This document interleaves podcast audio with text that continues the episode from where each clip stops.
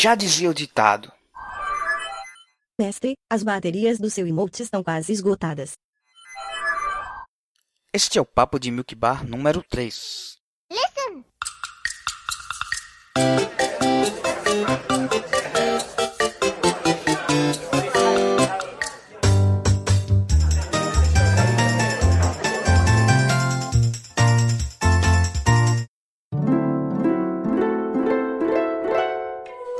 Aí pessoal, estamos aqui mais uma vez na nossa mesa de boteco. Então eu sou o Emanuel Souza, vulgo Chapo, sou editor de direção e conteúdo do site. Meu nome é Gabriel Simonetti, eu também sou aero, eu sou programador, co-administrador, co-dono e responsável por todo o problema que se encontra. Eu sou o Guilherme Almeida, também como SK Sonic SK, ou só SK que é mais fácil. E eu sou colunista. E é isso aí. É, eu sou o Felipe Ferraz, também conhecido como Shadowlink, e sou administrador do fórum. É, eu sou Sami Fraia, vulgo Tueiro. É, eu sou moderador do fórum do site e também sou diretor de localizações do site. Eu sou responsável em boa parte das coisas que são traduzidas e isso aí que eu organizo o pessoal pra gente traduzir mangás, legenda vídeo, essas coisas todas que chegam em nossa língua para vocês. Muito bem, então, é, nosso tema de hoje então vai ser um negócio um tanto quanto polêmico, né? A gente vai, na verdade, brincar aqui de responder uma pergunta que, no fundo, ela não tem resposta. Né? Afinal, meus amigos, é qual é o melhor Zelda? Né? Quem é que leva aí a Triforce para casa como o rei desta longa e longeva franquia de jogos? Né? A gente vai discutir isso já já, mas primeiro a gente vai fazer aqui os comentários do último episódio. Se você quiser pular os comentários, pule para 11 e 18. Eu sei disso porque eu sou o herói do tempo.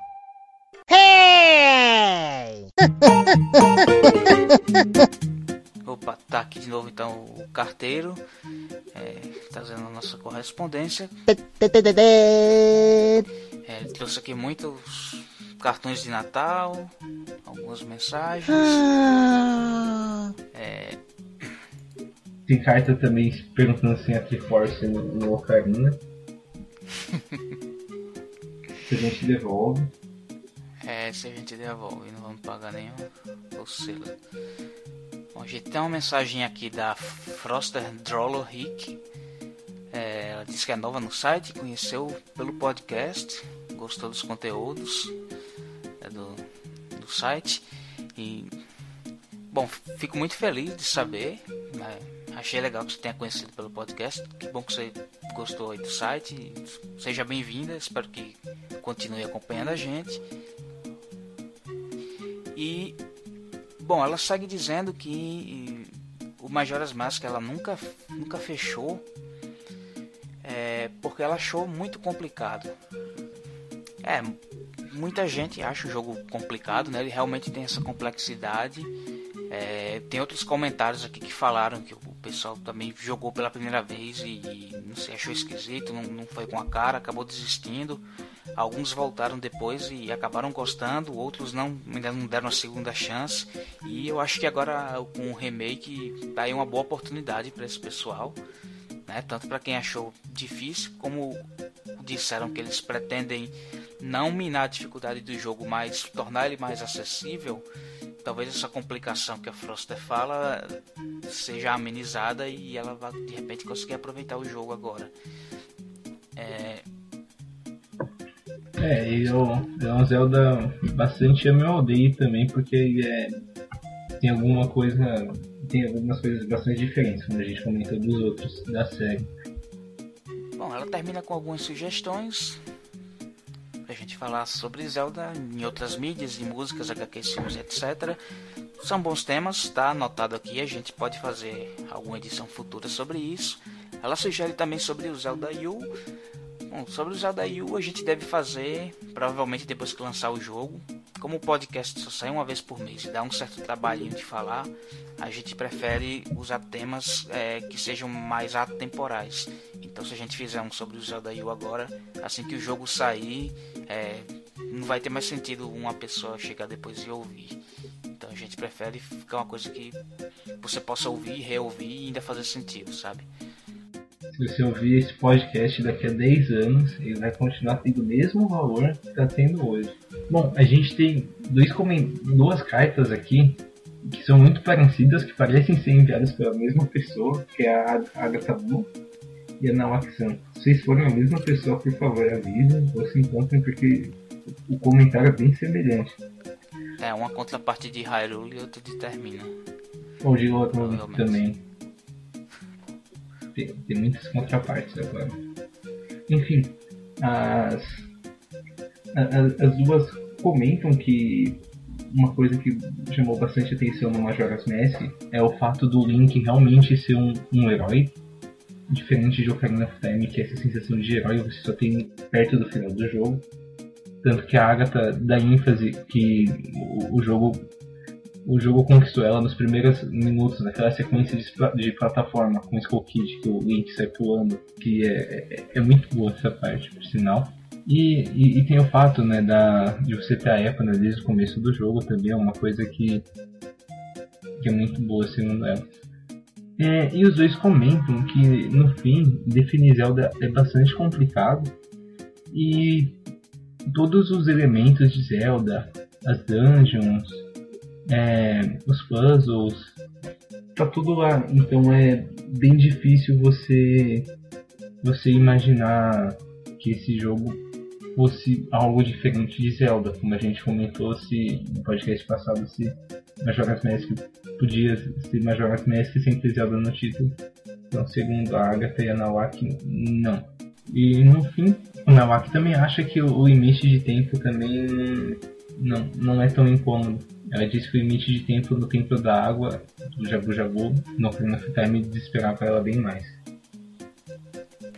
É, o tempo quando você quando você começa a pegar o jeito do jogo, você vê que realmente não ele não tem tanta urgência assim, tanto uh, você não vai precisar ficar voltando do tempo várias vezes, né? Eu tô fazendo o, o gravando detonado em vídeo pro site e tipo já eu encostei na segunda dungeon sem, sem voltar no tempo, né? Só voltei na primeira vez que é obrigatório naquele primeiro ciclo, mas claro que eu já sei para onde ir e tal, mas assim, não, não é uma coisa que você vai, vai ficar paranoico com isso. Dá para jogar legal quando você aprende a, a diminuir o, o, passo do tempo.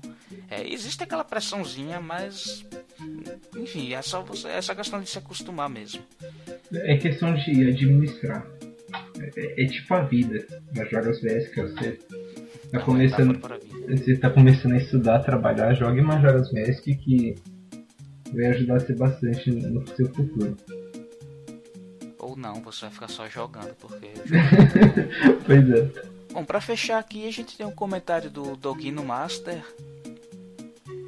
Que ele faz um comentário até que faz sentido, né? Ele, ele acha que o, o remake de Ocarina e de Majora's Mask devia ser feito pro Wii U. E o The Wind Waker deveria ter saído para o 3DS em vez do Wii U, né? Então seria uma inversão, porque ele lembra que a, a trilogia do Wind Waker, por assim dizer, a, tri, a, trilogia do Toon Link, ela é toda nos portáteis, né? Tirando o Wind Waker, né? a gente tem o, o Phantom Hourglass e os Spirit Tracks no DS. Então você teria aí o, o The Wind Waker para fechar no 3DS como um, um remake de um jogo de GameCube no hardware do 3DS seria plenamente possível, né? Sim. Então é interessante, mas enfim, já saiu, né? É, faz sentido ele ter saído pro Wii U porque é, o, o, o, remake do Wind Waker foi meio que uma experiência Sim, que eles fizeram. Aprender né, pra melhor. testar, testar o, o, os gráficos e tal, ver como é que ficava o estilo. Bom, enfim, depois que o, como já como o de Ocarina saiu pro 3DS mesmo, né? Então realmente o, o, o de Majoras é, ficaria esquisito se ele tivesse saído para o Wii U é, depois disso. Se tivesse saído os dois, tudo bem, eu até concordo, mas como já saiu um, né? Como não dá para mudar o passado. É, a menos que você tenha uma Ocarina, né? é, agora a gente vai para a pauta desse mês. É, lembrando que qualquer comentário que vocês tiverem do tema que a gente vai abordar agora, podem, por favor, né, mandem esse comentário, tanto pelo, pelo, pelo post mesmo do site, ou, ou pelo YouTube, se você está ouvindo por lá, ou pelo e-mail podcast.zelda.com.br. Por sinal de fumaça também aceitamos. Mas envie o seu comentário, a gente quer ouvir sua opinião também. O tema que a gente vai discutir agora é, é, é altamente subjetivo, talvez até polêmico, então seria bem interessante é, vocês participarem também. E no próximo, na próxima edição a gente novamente seleciona alguns para comentar aqui. Lembrando que a gente vê todos os comentários. E essa não é uma fala padrão, né? A gente realmente vê todos, viu? Agora é hora de dar tchau pro carteiro. Tchau, carteiro. Esse mês ele tem caixinha? Tem caixinha, né? Natal tá chegando. É, é verdade, né? Panetone também. Chocotone, por favor, Panetone não. Aqui, aqui é time Chocotone. Quem sabe até o futuro do podcast se Chocotone ou Panetone é melhor. Enfim, vamos pra pauta. Bom, senhores, né, então nós temos uma série de 17 jogos é, com características bem distintas entre si, né? Então fica às vezes até difícil a gente comparar um com o outro. Mas a gente a gente pode talvez fazer uma grande divisão entre esses jogos, que é com relação a, digamos, o ponto de vista, né, que a gente que o jogador observa o jogo. A gente tem aqueles jogos que tem uma visão fixa, que é o que a gente chama de 2D normalmente, embora às vezes o gráfico não seja 2D, né? A gente tem jogos como o A Link Between Worlds, que ele é em 3D, 3D estereoscópico, inclusive, mas tem aquela perspectiva clássica lá, de gente vindo de cima e tal, sempre na câmera fixa. E tem aqueles jogos que a gente chama frequentemente de 3D, que são aqueles que têm uma câmera dinâmica, é, normalmente ela vai seguindo o personagem e a gente pode controlar livremente pelo ambiente e tal. E são normalmente jogos que saem para os consoles de mesa da Nintendo. Então, para a gente dar uma pré-digerida aí na conversa, a gente primeiro vai analisar cada grupo desses e no final a gente junta tudo e compara. Tá? Então a gente vai primeiro. Come começamos por onde? 2D, 3D? Vou começar pelo 2D, pela cronológica, né? Ok, então, pelos os clássicos, né, os primeiros jogos. Então, para situar quem não, não conhece toda a série, quais são os jogos 2D que a gente tem? A gente tem o o Zelda 1, o Zelda 2. The Legend of Zelda, Adventure of Link, depois vem aí o Zelda 3, que é o A Link to the Past, depois o Link's, Link's Awakening, Awakening, depois vem Oracle of Ages e Seasons. Os dois Oracles, Oracle of Ages e Oracle of Seasons. Miniscap. Depois Miniscap, boa. E o Depois, Force Word. É, Force Word. Force Words. Force Word Adventures. FSA, Force Word Adventures. E. Phantom É, Hourglass Phantom Hourglass. e Space Tracks contam. E por fim o próprio A O Link Between Worlds. E o, e A Link Between Worlds. Tá, então Esses são os 2D. são os 2D. E os 3D nós temos o Ocarina of Time, Majora's Mask, Wind Waker, Twilight Princess, Spirit Tracks, Spirit Tracks é Não, Skyward Skyward Sword. Sword. E mais algum? Esquecendo? Não, só o Zelda U, que nós não. Enfim. E o Zelda U que a momento, gente é, não vai falar porque não saiu ainda.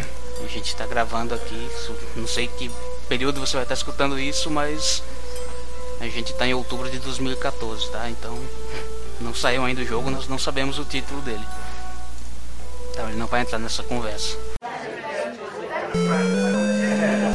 Bom, então começando pelo 2D, qual é o, o favorito de vocês, logo de cara? Aero, A Link Between Worlds. Shadow. No momento, no- atualmente eu diria o A Link Between Worlds também. Mas eu também gosto muito do, do primeiro jogo e do Link to the Past. E do Zelda 2. Eu gosto de quase tudo. Você, Tuero. Bom, eu vou. É, eu também vou começar do A Link Between Worlds. Apesar de que cada Zelda em 2D tem um ponto positivo que eu vou ressaltar É, depois. blá, blá, blá, blá, blá, blá, blá. Tem o melhor. A gente tá É. falando o melhor. Eu fico com a In Between Worlds. E fico por isso. A gente vai ressaltar os pontos positivos e negativos de cada um depois. Agora é o melhor. O melhor. É, SK. É, eu fico bem dividido entre o Link Between Worlds e o Zelda 1, principalmente pelo fato do do Link Between Worlds ter sido pensado numa reformulação da série e tudo mais. Então, os dois são bons de uma maneira diferente e tal. É difícil. Entendi.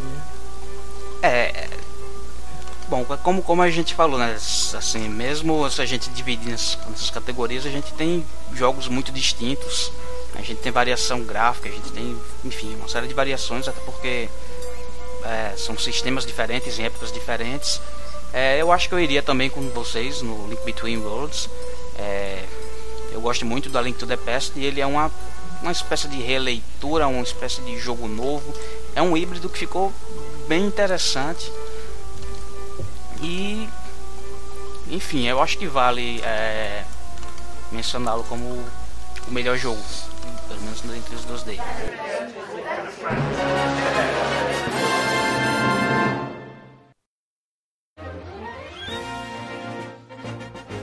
A questão da Link Between Worlds é que é o seguinte, ele, diferente de todos os Zeldas que estavam saindo até agora, saiu, começou, isso começou já com, com o Wind Waker, começou com essa pegada de enrolar. O jogo começa a enrolar, começa devagar. Você tem que ir não sei aonde para pegar a espada, você tem que ir não sei aonde para fazer não sei o que, você tem que esperar o, o próprio Skyward Sword leva horas e horas e horas pra você entrar na primeira dungeon. Eu diria que isso começa com o Ocarina of Time, cara. No Ocarina of Time nem tanto, porque o Ocarina of Time não enrola. Você só tem que. Você tem que coletar 40, 40 rupees pra comprar o escudo e acabou, você tá na primeira dungeon. Isso não enrola tanto, isso aí é 15 minutinhos de jogo pra chegar na primeira dungeon. Questão que o Elite ele não enrola, você começa rápido e o jogo ele é muito rápido de te deixar explorar, de te deixar fazer o que você quer. Aqui, ó, toma esse mundo que é nostálgico, é um mundo que você conhece, que é um pouquinho diferente do que você conhece, mas toma, vai se divertir, vai brincar. A gente não vai ficar te enchendo o saco, te impedindo de fazer o que você quer, não, divirta-se. E eu acho que é isso que é importante no Zelda, sabe? É você explorar o mundo, é você conhecer, você você você é um desbravador, você tá num lugar que você não conhece e você vai explorar e conhecer.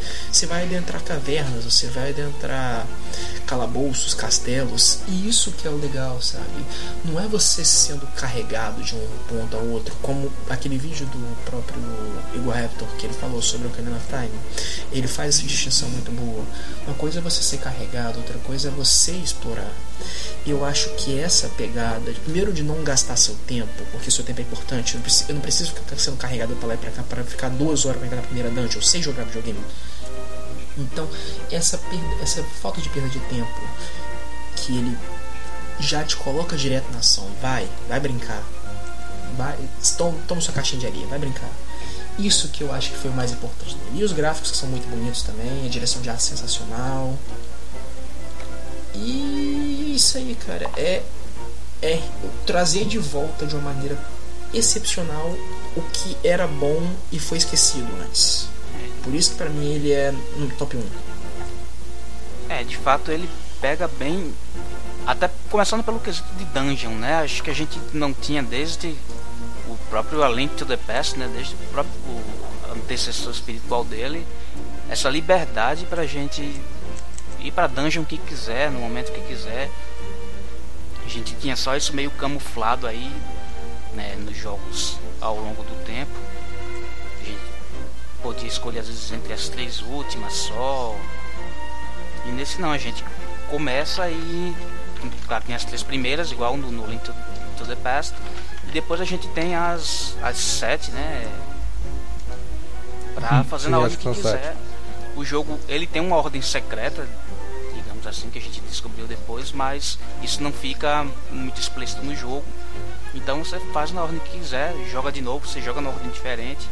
E né, muita gente conta isso como um, um fator de ampliar a, a rejogabilidade dele, né? Um, um fator replay maior, porque você não fica com aquele caminho fixo decorado né? Como os jogos que você estava falando agora, que pega na sua mão e fica enchendo você com tutorial, deixa você na primeira dungeon, já encaminha você para um caminho bem, bem definido para uma segunda, para uma terceira, até você fazer as 5, 6 dungeons, né? nem são tantas dungeons.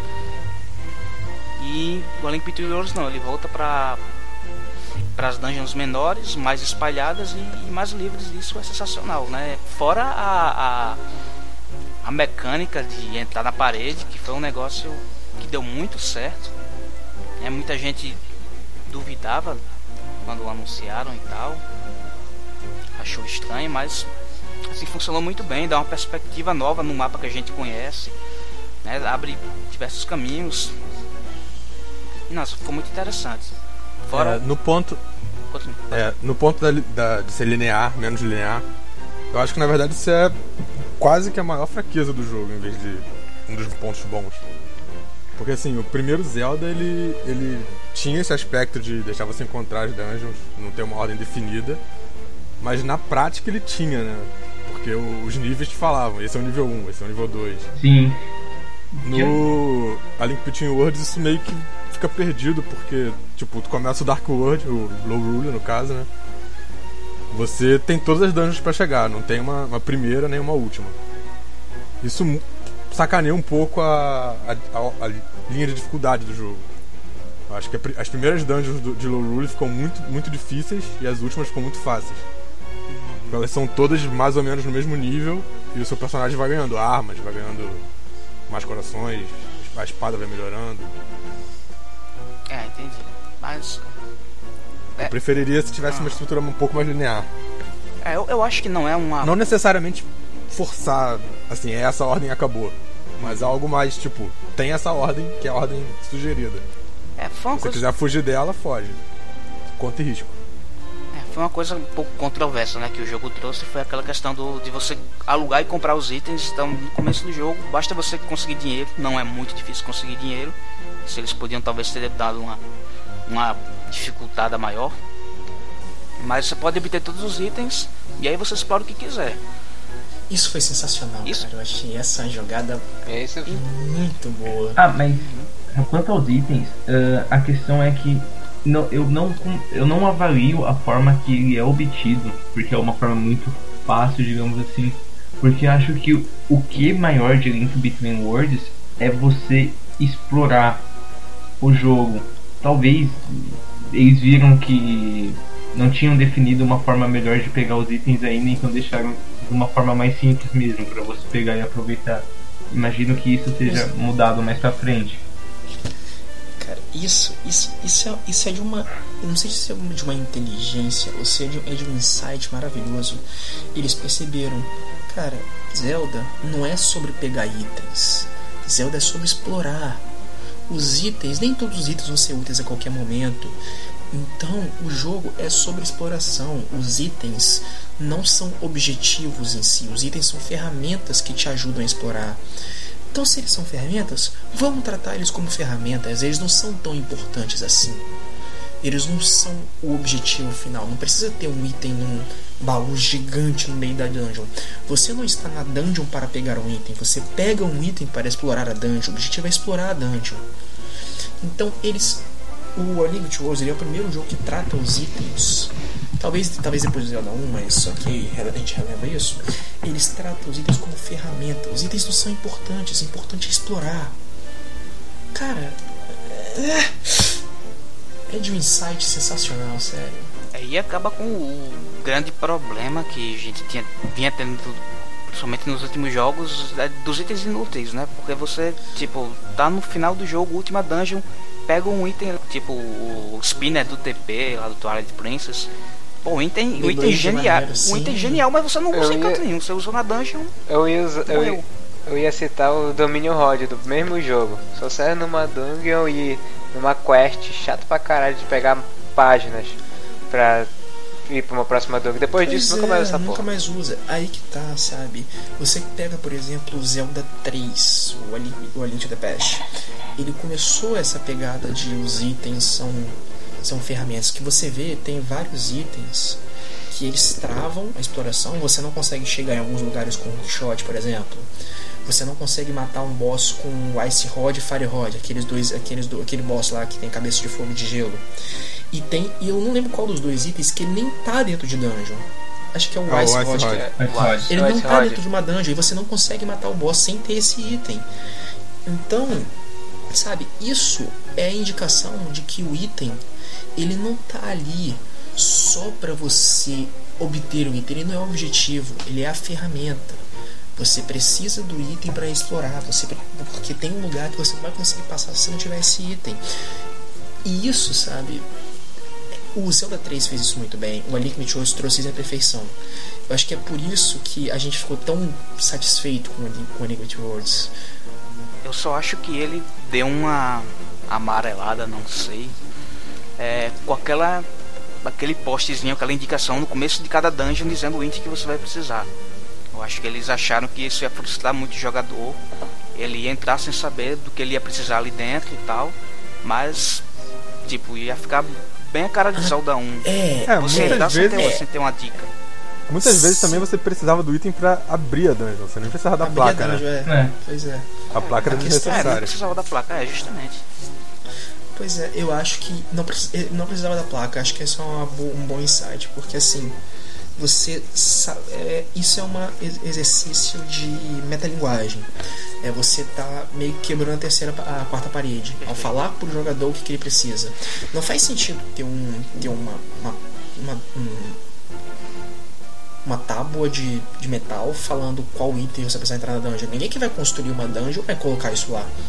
Isso não faz sentido dentro do mundo do jogo. Isso é, É. um exercício de A metalinguagem. explicação do, dentro do universo é que o Ravi colocou, né? Os itens. As placas. Tanto que, É. que as placas têm o. falam da loja dele, se você falar Ah, com a sim. placa.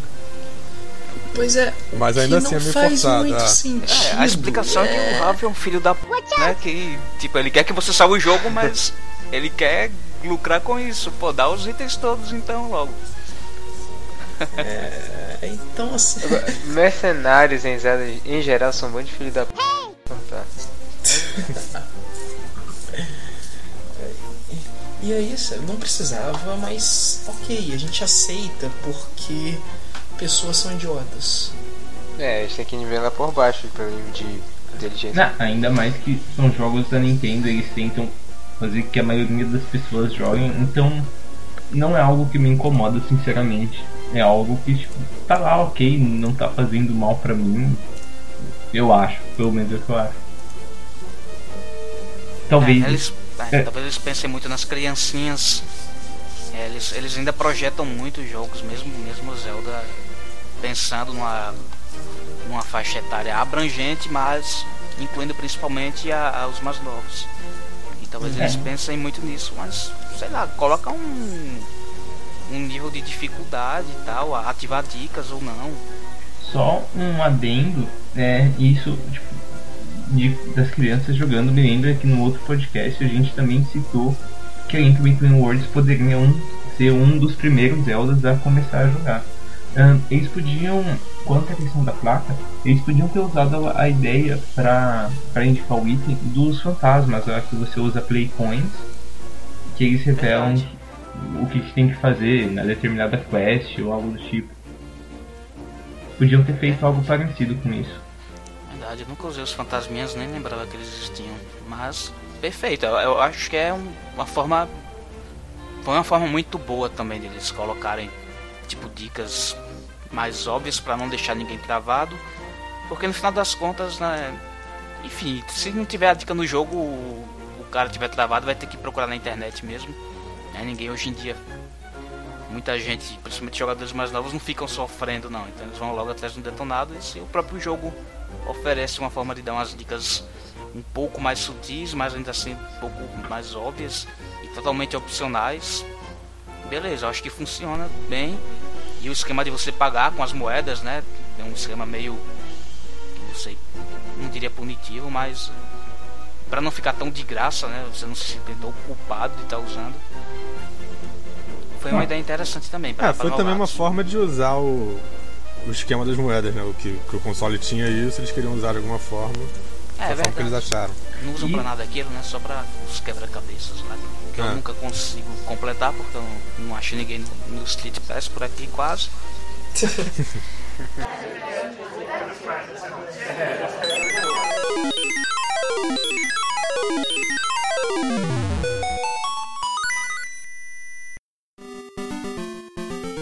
Link's Awakening. Tipo, é, eu acho que concorreria a um dos melhores. Eu também. Primeiro pela, pela estrutura dele completamente, qua- quase completamente, é, é singular. né? Ele tem uma, uma linha de história, um Ah, negócio meio o- até filosófico, sei lá. Assim, muito interessante. Muito Ele foi o primeiro Zelda a fugir completamente do- da fórmula de, de história, né? Isso, completamente fora da curva. Ele foi meio que um precursor do Majora's Mask nesse aspecto. Sim. Se não, me, se não me engano, ele não foi o primeiro Zelda pra Game Boy. Sim. Pra, como o primeiro Zelda com Game Boy, ele adapta, adaptou bem as mecânicas pro, pro portátil. Sim, é, e ele é da época que jogos de Game Boy, em geral, não eram muito bons. Sim. Porque eram umas adaptações meca- que perdiam muitas coisas do- dos jogos E se eu não me Nintendinho, engano. Ele foi o primeiro, ele foi o, assim, o Zelda 1 tinha isso, mas a questão assim, ele foi o primeiro jogo que permitiu, permitia você colocar qualquer item em qual botão, em qualquer botão. Ele tinha dois botões só. Então, se ele fizesse igual o Zelda 1 e travasse você, ah, nesse botão você vai usar a espada. Você ia ficar só com um botão para usar itens. Então ele fez essa pegada de você. Qualquer item usa qualquer botão. Você poderia colocar a espada, você poderia simplesmente não usar a espada. Você pode fazer isso, você pode não usar a espada se quisesse. Eu achei isso uma coisa bem legal desse jogo. E ele Que foi o primeiro você- jogo a ter um escudo ativo também, né? Não era só Sim, uma. um escudo ativo, exatamente. O escudo era um item que ficava no botão, você usava e defendia qualquer coisa. É, outro ponto muito interessante nele é que em alguns pontos ele, deixa, ele vira side-scrolling. E Isso é legal demais, é uma perspectiva. Ajuda, tipo.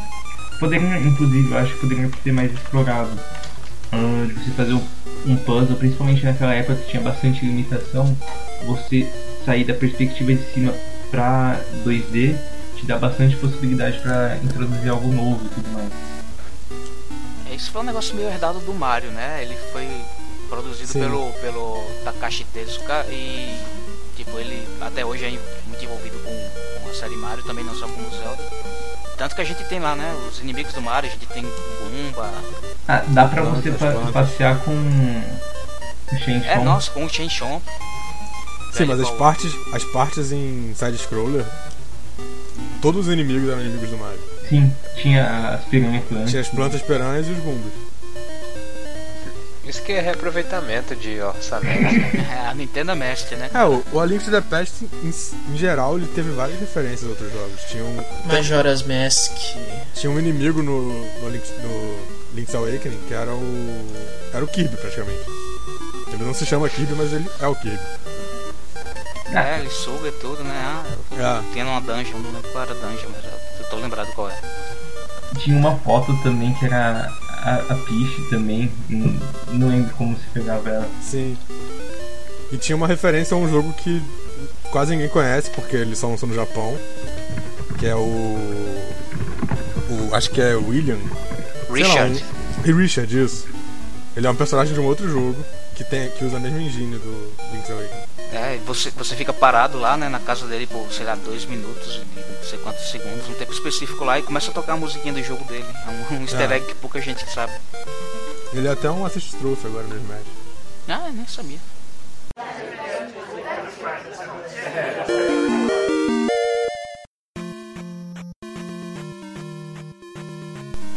E vamos, vamos falar sobre o ponto fora da curva da série, Pois não. Zelda 2. Zelda 2, perfeito. A gente, inclusive, tem um artigo agora lá no site, né, falando um pouco do Zelda 2. é, da agorinha do fone. Cara, o Zelda 2. Muita gente odeia ele pra caramba, mas eu, é um dos meus jogos favoritos da série. É, e Só pelo, só pelo desafio.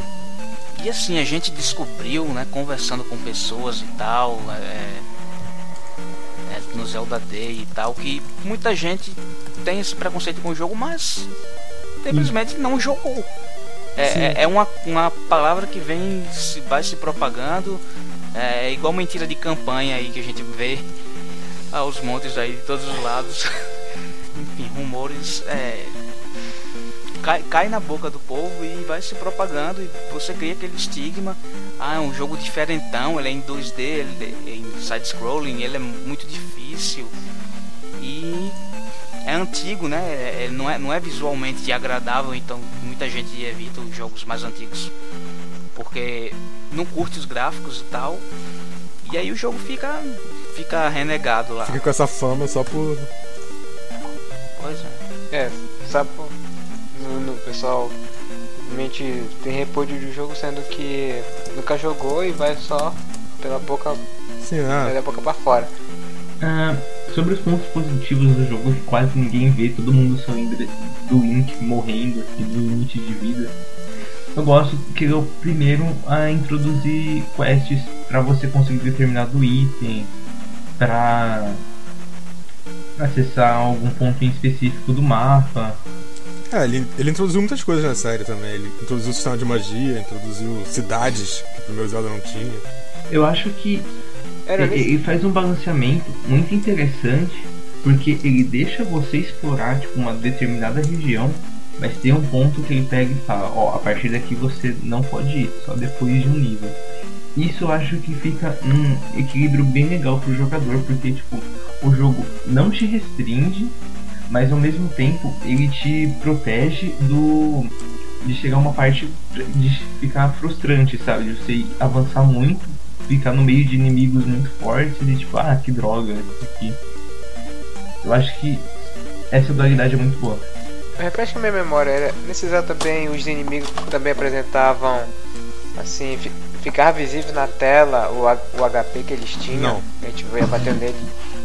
Não? Não. Mostrando Eu só acho que dava pra ver dano, o seu dano. É, o seu dano era mostrado. O quanto de dano você causava. Porque tinha sistema de E- níveis, né? Então você aumentava o dano. Só no boss, né, que É tinha interessante HP. ver. O boss tinha. É, os, bo- os chefes apareciam, é verdade. Tem que ver isso depois.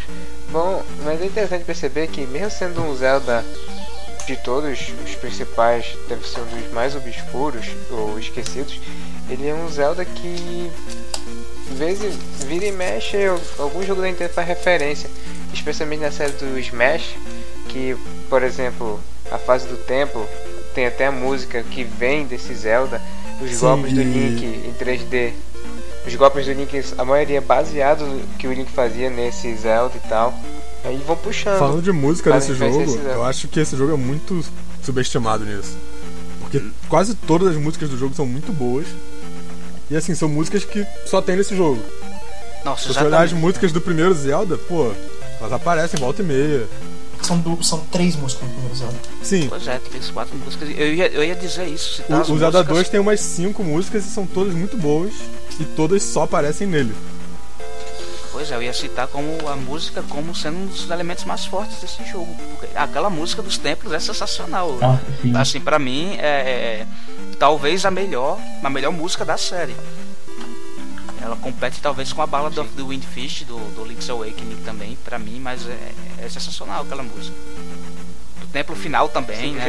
Tem os sete Sim. templos iniciais e o final ele É tem uma música diferente. especial do, do Great Palace, é muito legal.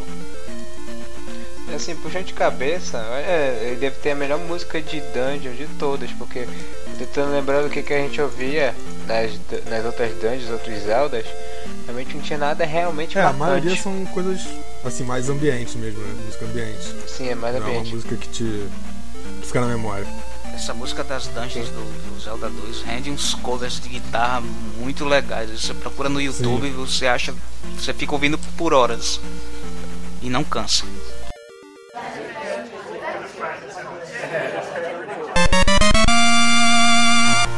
Bom, e quanto aos Oracles?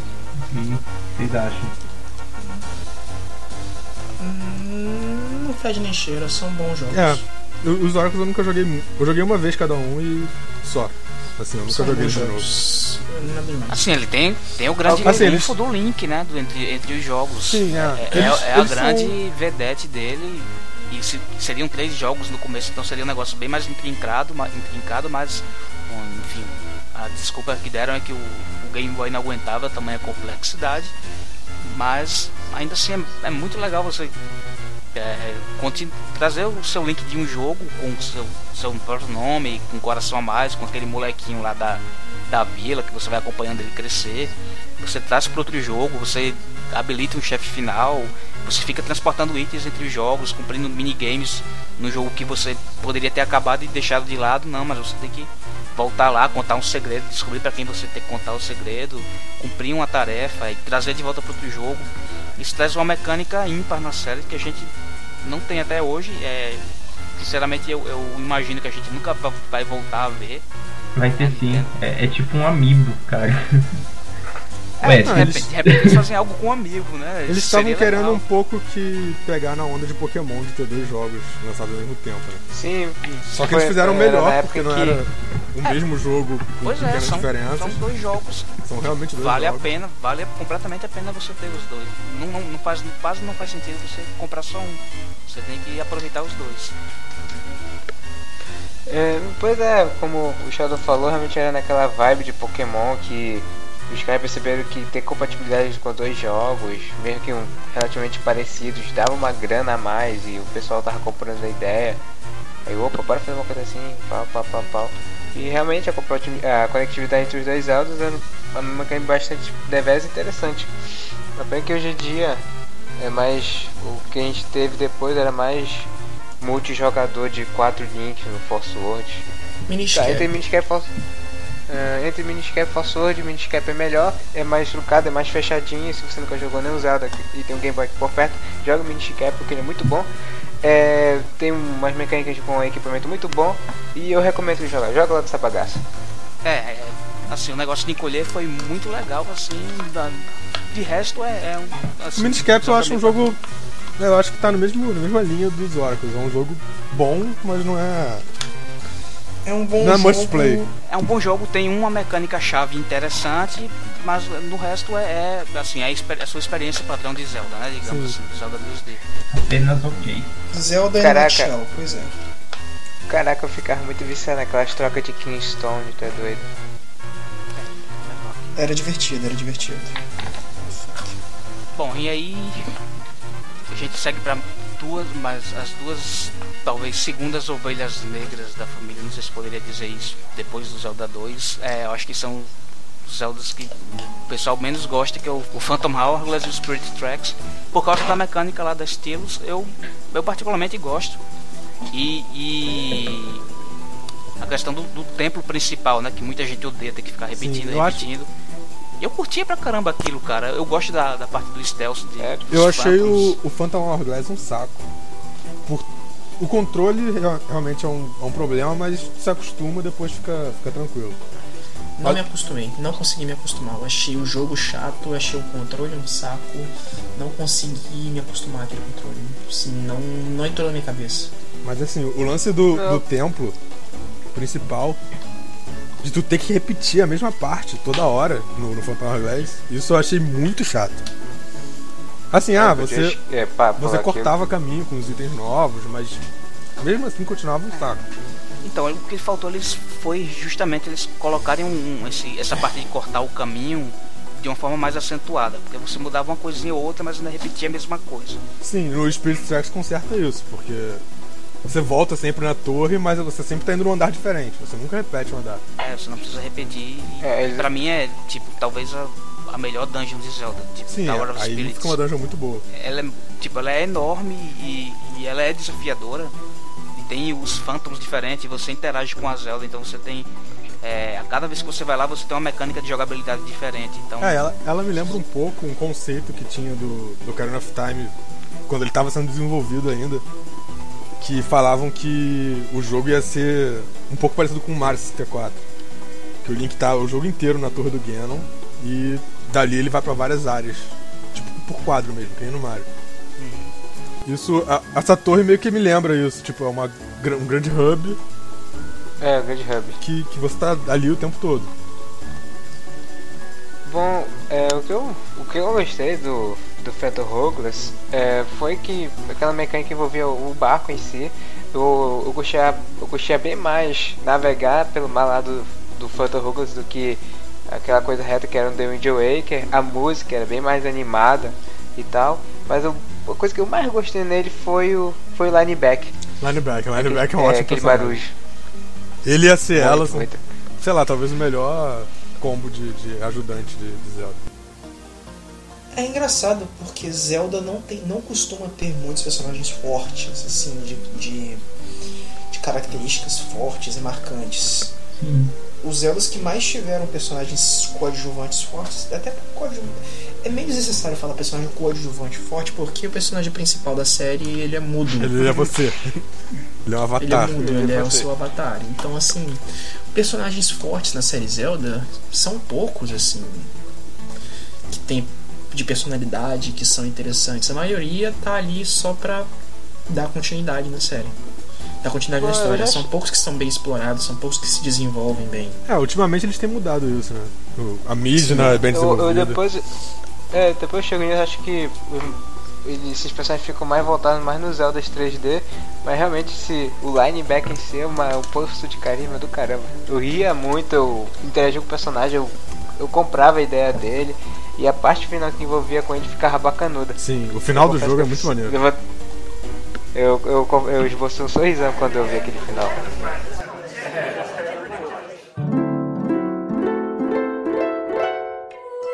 E aí agora a gente vai para os 3D. Aliás, primeiro vamos, vamos fazer que nem a gente fez com 2D, né? Qual o seu qual o favorito de cada um? Eu não consigo achar um favorito entre Majora's Mask e Wind Waker. Pra mim, os dois estão no mesmo patamar. Né? Pra mim eu acho que é o Majora's mesmo. Cara, eu sou, eu sou meio polêmico nesse assunto e meu favorito é o Scarlet Sword. Polêmica. Rapaz. Bom, eu, eu, eu tenho uma. Eu tenho um voto certo, eu fico com. pra sempre ainda com o The Wind Waker. É meu favorito. É, fico com Majora's Mask, mas assim como um patamar diferente entre Link Between Worlds e Zelda 1, vem o The Wind Waker junto também.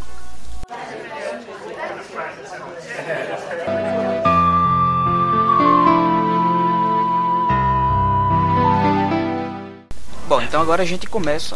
Ah, Aqui não, não deu ocarina pra ninguém, mas a gente sabe que eh, se a gente for pegar toda a fanbase aí de Zelda, A amostragem fãs, geral da fanbase, da fanbase de Zelda e de jogadores de videogame também, É. eles vão falar que o Ocarina of Time é o melhor jogo do mundo, não sei o que. Blá, blá, blá. É, eu acho que aí tem um É, pouco é, de. Tem um pouco de. Sei lá, de fama mais do que de mérito. É o mesmo, é o mesmo Mérito, esquema do Zelda não, 2. Não. Eu acho Aí que. tá. Eu acho que o Ocarina of Time tem mérito sim, mas acontece que Não, o ele tem mérito, Não. é. A questão é o que? Assim, É, em 98 se não- ele era um jogaço. Mas assim, pra Se não pessoas fosse hoje em Majora's dia. Mask, Ocarina of Time seria o melhor jogo do mundo. A questão Tá, foi que é. é que Majora's Mask ele superou o Ocarina of Time em todos os aspectos. Sacou assim? O Ocarina of Time foi muito bom pela inovação Mas aí que tá, cara. Eu acho que e pelo mind blown que ele causou na época. Qualquer jogo agora pode superar o Ocarina of Time e ele vai continuar sendo considerado pela maioria o melhor jogo.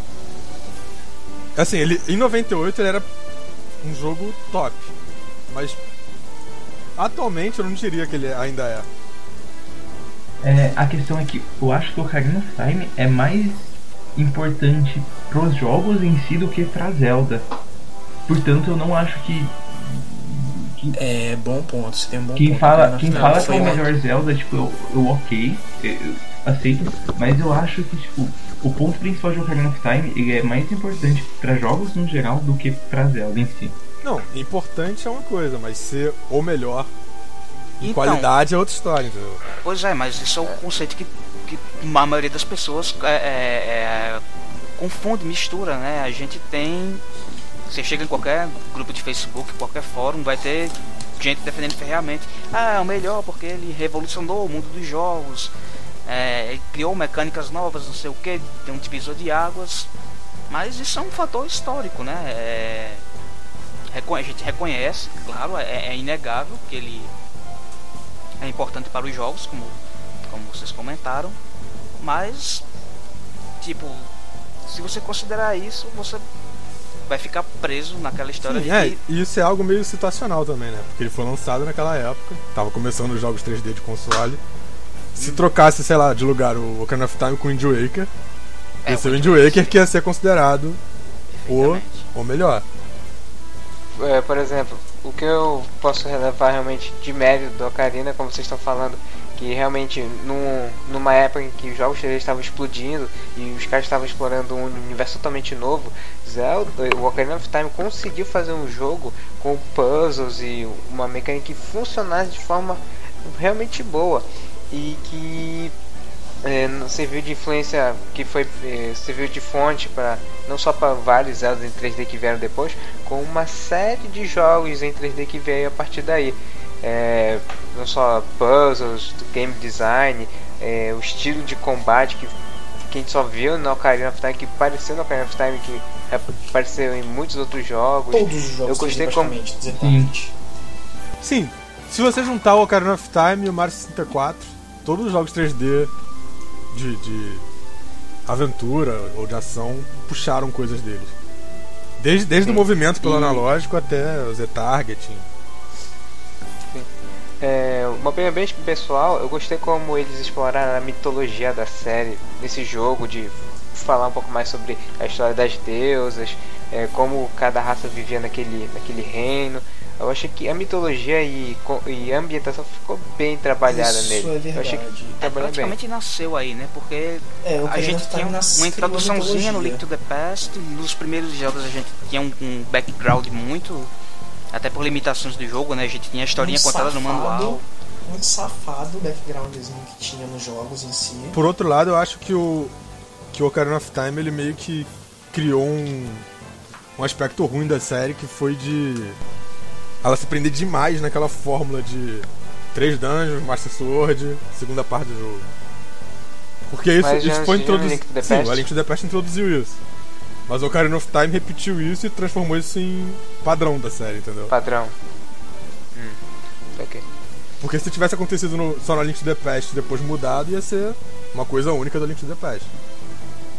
Ah, então é- vamos dividir a culpa pros dois, né? Pra não ficar feio.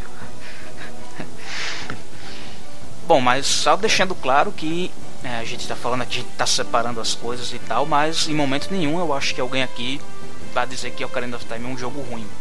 Ou que é um jogo mediano, ou que não é um, um- um super jogo. Assim, jogaço com certeza está entre os melhores jogos da história, é, no sentido de jogabilidade, de, é, da progressão do jogo e tal. Eu só, só acho que ele não é não é o melhor. É, e pra nível de, de geração de jogos de 64, jogos de Playstation, ele tá fácil no top 3. Não, eu ia comentar que, tipo, é- todo mundo, ah não, Ocarina of Time nem é tudo isso. tal. Aí dois minutos depois pra gente, nossa, mas o jogo é muito bom, que não sei o que. Mas é, Não, é um jogo bom, Sim, só é- é é, o melhor da série. É, assim, é um, é um indispensável. ah, Um dos, dos indispensáveis. Você não. Talvez. Eu, eu, eu espero que, que quem gosta de Zelda jogue todos os jogos. Ah, eu Mas- diria que todos os 3Ds são parte dos indispensáveis de Zelda. É, é, de certa forma, mas dentre eles, assim, o Majora's Mask, embora pra mim seja o melhor, é, ele, ele é, como ele é mais side story, ele é mais é, a parte mesmo, um negócio mais diferente, ele é até pulável, assim, no, no, no quesito do lore da série, digamos assim. Ah, sim. Mas, o- assim, o Ocarina é indispensável. Assim, mérito dele, assim, excelente jogo, mas Ah, e falando, falando de lore, não tem como, como discutir que o Ocarina of Time é o, é o, o jogo mais importante. sim. Tanto que ele, ele divide eu- a, a linha do tempo em três. pois é, pois é. E tem um bando de Zelda que fica fazendo referência dele. Por exemplo, tu não consegue curtir toda a plenitude do Wind Waker se tu não Sim, souber é. o que, que acontece O no fato dele Time. dividir a a timeline faz ele ter duas sequências diretas. Tipo, tem dois jogos que pegam diretamente de onde ele terminou. O Twilight Princess e o Wind Waker.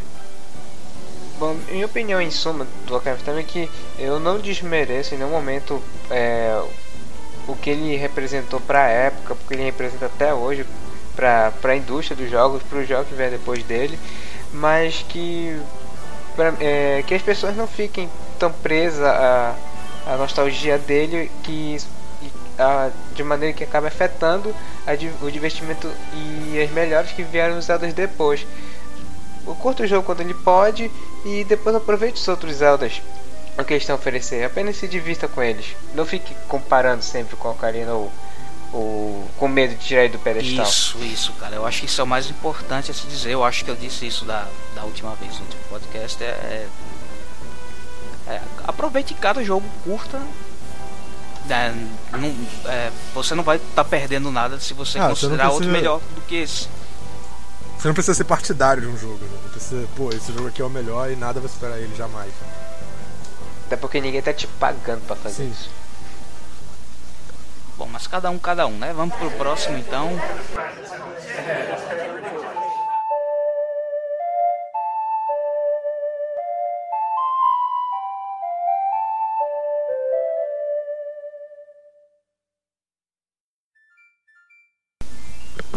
Falou de Ocarina, é quase consequência falar de Majoras em seguida.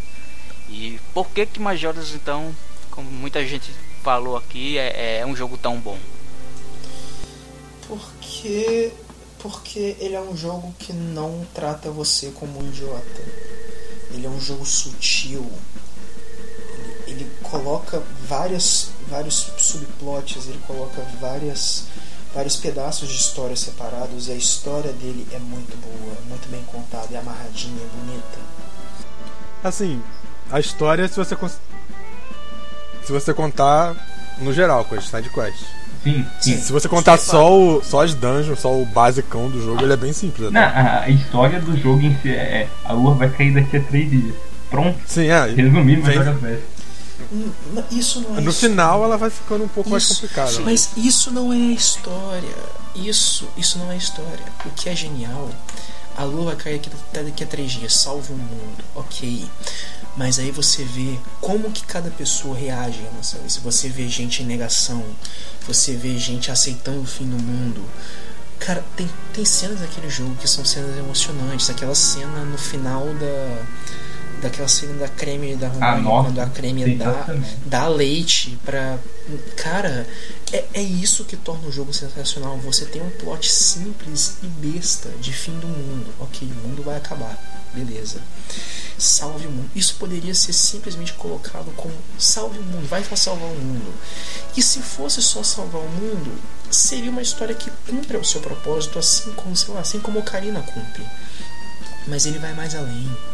Ele explora ele explora a psicologia dos personagens, ele explora como que cada personagem reage sabendo que o mundo vai acabar. Porque no fim das contas todo mundo ele sabe que o mundo tá caindo. Tem gente que tá em negação, mas é, é uma negação meio besta, porque, ok, não tá vendo, assim, tá na sua cara, você não consegue negar isso. E essa ideia de você explorar como cada pessoa, como cada pessoa, como cada personagem vê esse fim do mundo e como eles reagem em relação a isso.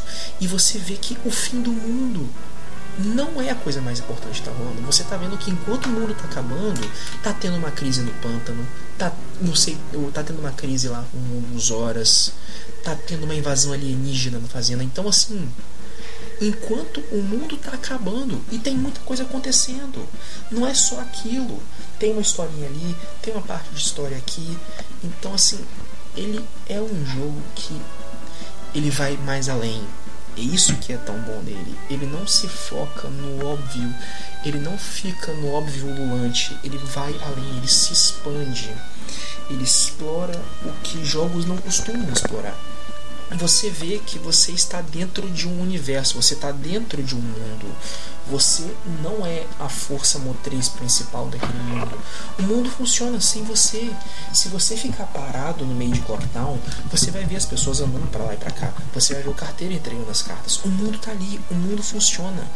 O mundo não é, está ali para você explorar, como, como acontece no, no A Link Between Worlds, como acontece no, em todos os outros jogos da série Zelda você tem um, um mundo passivo. O mundo está ali para você.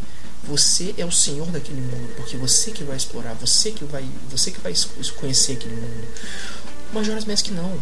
O mundo existe independente de você. Se você ficar parado, o mundo, a, a lua vai cair. O mundo vai acabar. E aí? Ah. Pois é, assim, é uma verdade. sacada genial, mas eu acho que é o que impede muita gente de gostar, né? Porque tem muita gente que não se preocupa em, em side, com side quest, né? Não, não se preocupa em, em explorar o universo do jogo. Então, cara, se você é daquele que Sim, tipo, e vai de gente que, dungeon em dungeon, você vai achar esse jogo uma droga, porque ele tem quatro dungeons, ele é super curto, tem uma história completamente maluca. e Tipo, tem muita gente que não se preocupa nem em ler o, o, o jogo. Eles só querem o gameplay mesmo, É, puro. Passa texto, texto. É, e assim, se você fizer isso, ele é um jogo inferior ao Ocarina of Time, ponto. Então você tem que saber aproveitar ele, de- de- degustar o, o, o ecossistema do jogo. É, e aí você entende É. por que, que ele tem um relógio, né? Quem, quem joga só correndo de dungeon em dungeon fica maluca com aquele relógio contando tempo. Ah, porque tem um limite de tempo. Mas é esse relógio que, que permite essa mecânica é, sensacional, genial, é, de cada personagem tá em determinado horário fazendo uma coisa. Sim, e, e falando também de dungeons do jogo, no geral eu acho as dungeons do Majora's Mask bem fracas. Sim. Todas Isso as é quatro, nenhuma delas tem, tipo, uma qualidade muito boa. Assim, é legal virar o tempo da cabeça pra baixo, mas na hora de jogar mesmo, sei lá, não fica muito, muito divertido. Ah, não. Eu, eu- eu discordo, cara. O. o- é, é Stone Tower, né? O nome, esqueci. É isso mesmo. É, é sensacional, cara. Eu considero um dos melhores tempos da série, sem adicionar a música. Ah, outro ponto interessante de Majoras, além do da história não ser contada em você, é eu acho que é um dos primeiros jogos a ele ter uma abertura assim ah, na lore, digamos, porque ao explorar a- o reino de Cana, por exemplo, embora o jogo não te fale o que aconteceu, dá pra você sacar o que aconteceu alguma coisa ali. Quando você vê o rei de Cana lá falando da guerra, você sabe que aconteceu uma guerra ali, então você bola, tenta descobrir o que aconteceu por você mesmo, entendeu? É, isso, na verdade, eu acho que isso a série toda tem um pouco disso. Eles nunca entram muito em detalhes sobre o, a backstory das coisas. Eles só falam, ah, tem uma tribo que assassinou pra caramba, era proteger a família real e depois morreu. Ah, mas eu, eu acho que Majora consegue chegar mais longe nisso. Tipo, o fato de ter a Majora's Mask no Stone Tower, por exemplo, que quando você inverte fica lá a metade da Majora. É, já tá entrando no método de teorias, né? Porque isso não é algo confirmado. Sim, então, A não ser que Aí ele, teoria- que ele esteja falando. Teoria por teoria tem teoria em todos os jogos também. É, a não ser que ele esteja falando da capacidade do Majora em, em atiçar a curiosidade dele, perguntar por que isso é assim? É, por que tá acontecendo isso? É, por que esse lugar é assim? A não ser que o Majora pra, pro SK Sonic, é, pra ele atice mais a curiosidade dele do que nos demais Zelda. Isso pode ser uma coisa dele. Agora, o que eu acho de qualidade do Majora, puxando um pouco o que o Aero falou, é, é como o jogo. O jogo é fechado em três dias. Mas só que ele aproveitou o máximo esses três dias, é, como nenhum outro jogo Ah, conseguiu o fato aproveitar. dele ser fechado em três dias é a grande vantagem dele. sim. Porque ele pode, justamente como, como a Ari falou, criar esse mundo orgânico, né? O mundo realmente Como existe. falou, é, falta 5 minutos pra lua cair, lá no lago, lá na PQP tá acontecendo alguma coisa que só pode, só tu pode ir lá, é, que só pode acontecer neste momento, neste horário, que tu tem que ir lá ver o que, que tá acontecendo. É, determinado dia, em determinada hora, tá acontecendo alguma coisa que tu tens que ver se tu for buscar side quest, ou seja, o mundo, como a gente falou, o mundo tá acontecendo em determinadas horas, cada coisa vai acontecer em determinadas horas. E isso só é ativado por causa do relógio interno que ele é bem, bem pequeno, mas ele permite toda essa abrangência. Eu, eu, eu não gostaria que um jogo novo fosse, por exemplo, tipo um Major Mask só que com 6 dias. Não, pode ficar nessa mecânica meio de, de poucos dias, 3 dias, que seja, mas que aproveite essa mecânica que é uma mecânica muito pouco é, explorada hoje em dia e que tá faltando. É, ele é pouco. Ele é pouco explorado porque ele vem com uma limitação, né? Que é justamente o esquema do tempo. Assim, outros jogos têm um esquema de rotina, só que é um bagulho muito mais simples. Você não pode, sei lá, colocar o personagem indo no lago toda a cada três ou quatro dias. Sem esse esquema de, ah, você tá voltando no tempo. Cara, só, só pra terminar de Majora, Anju e Carfei. Pronto, terminou. Perfeito. Tá- Melhor Não, side melhor- quest da vida. Melhor sidequest da série.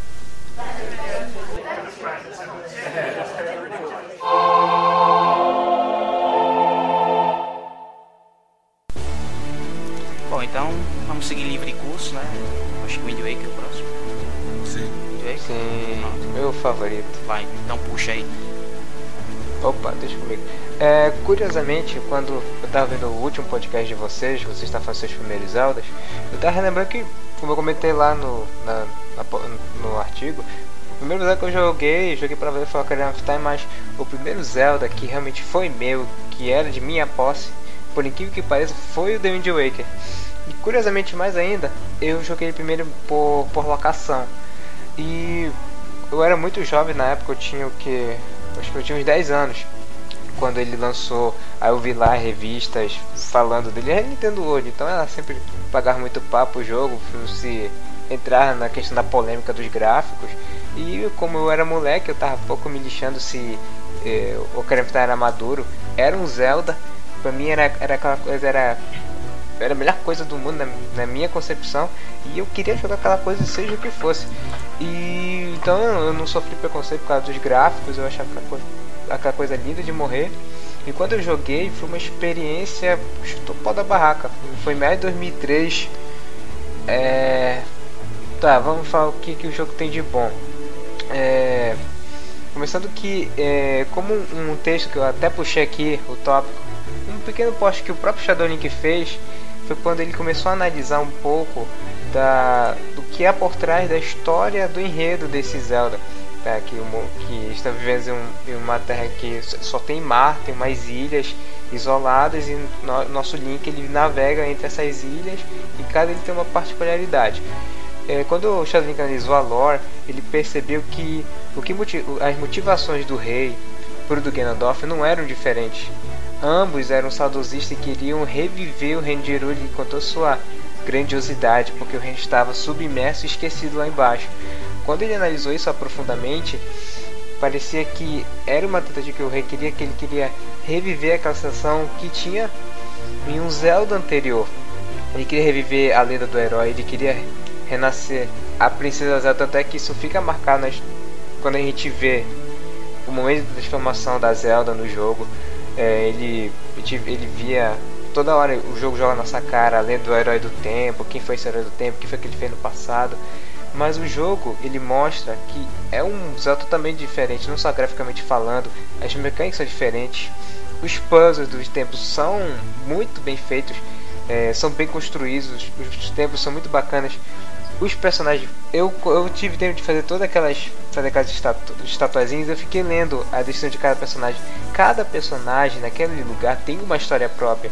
Eu aprendi o que cada morador lá de Windfall fazia. Eu descobri que tem uma senhora que fica olhando pro mar, que ela tem três filhos marinheiros, cada um tá em alguma ilha diferente. Um dos filhos dela tá na direção que ela tá olhando, ou seja, fica observando onde o filho dela tá. Eu, eu Porra, tem mil Sim, uma histórias. esse jogo é bem único no, no fato de que todos os personagens são. Tem um, tem um são, nome. São únicos. Tem um nome e tem uma certa Sim. carisma. Tu vê que cada um tem um trejeito único e tu fica. Tu consegue identificar cada um. Tu nunca vê a mesma pessoa de- igual. E voltando pro que tu mesmo comentaste, é, o que o, o Wind Waker quer passar pra gente é que mesmo que tenha, tenha esse, essa vontade de reviver o passado, de reviver realmente reviver o passado glorioso que era antes, as coisas são novas. E o novo tem um, muitas outras coisas novas que ele quer lhe oferecer que são realmente boas. E essa fica a lição no final do jogo que realmente que realmente o rei se toca que ele estava tentando reviver um reino esquecido por Deus a, a face que havia uma nova geração estava surgindo em que realmente ele devia deixar essa geração seguir o próprio curso dela. Tanto é que é assim como o jo- o jogo termina que é a Tetra que ela voltou à forma de Tetra e Link partiu de uma aventura pelo grande mar. E, e o climão do jogo esse climão de mar piratas é, o- é tudo muito grande é tudo muito bom. Até o, o ponto maior negativo que falaram do jogo que era ah, navegar é muito tedioso, tu ficar horas e horas e horas navegando aquele mar que não acontece nada. Até que o mar tenta ter um pouco de dinamismo, acontece algum ambiente, tem algum inimigo que surge, tem redemoinho, monstro e tal. Mas eu nunca vi um jogo que retratasse tão bem navegar, que realmente navegar é naquele clima mesmo e tem uma música que me deixa animado, é, aqueles gráficos, aquele mar, aquele mar, aquele mar enorme vendo que realmente é muito grande e ao mesmo tempo eu fico vendo onde fica cada ilha, eu vejo que tem muita coisa acontecendo. Enfim, é um Zelda único. É feito bom, pra é o ser meu favorito. vasto. É feito pra ser Sim. grande. Sim, é, o oceano eu acho que é, é um pouco forçado demais. Eu- não gosto muito dele ser tão grande. Eu, eu fico um pouco entediado navegando. Ah, cara, é um oceano, né? Sim, mas É, eu, eu comprei a ideia dele de ser entediante de Ele não demorar. precisa ser- Então eu fui. Um, um oceano em escala real. Assim como o Field não precisa ser um campo É, de um país que você concordo. demora dias pra cruzar. Precisa dessa verossimilhança com a realidade, Sim. adaptar pra jogabilidade, né? Pra mecânica de jogo, pra aquilo que fique mais dinâmico mesmo e que não, enfim, não se torne tedioso. Não precisa e não deve também É. ser. né? Tanto que eles. é, na verdade tem, tem toda uma desculpa, né? Que eles, que, que eles deram, que o processamento gráfico do GameCube não, não era lá tão elevado, então ele tinha esse tempo para você navegando e ele ir carregando as ilhas que você ia se load, aproximando. Era, era um load disfarçado, então, por outro lado, é melhor do que aquela tela de now loading e a barrinha correndo. Sim, com certeza. Assim, um load disfarçado muito bem. Mas isso, isso que o, que o Tuero falou do, do meu post, eu realmente acho que, assim, essa, essa diferença, essa, tipo, diferença e as partes iguais do rei de Ganondorf são, são um ponto muito alto do jogo, assim, que é uma, é uma coisa que não é muito jogada na tua cara, mas é, assim, o jogo te mostra como duas formas de lidar com a perda, praticamente. Ou você se, se prende a isso e tenta retornar, ou você bola pra frente e deixa, deixa passar do seu passado. É incrível que pra mim eu, amava Zelda de qualquer forma, mas isso, que tu faz no teu post, eu nunca, eu nunca tinha parado pra refletir em cima, ainda mais falando em termos de mecânica e sobre a história de Zelda, que sempre tem aqueles fãs que querem sempre reviver a sensação de Ocarina, sendo que a própria Nintendo pode oferecer um Zelda novo e diferente.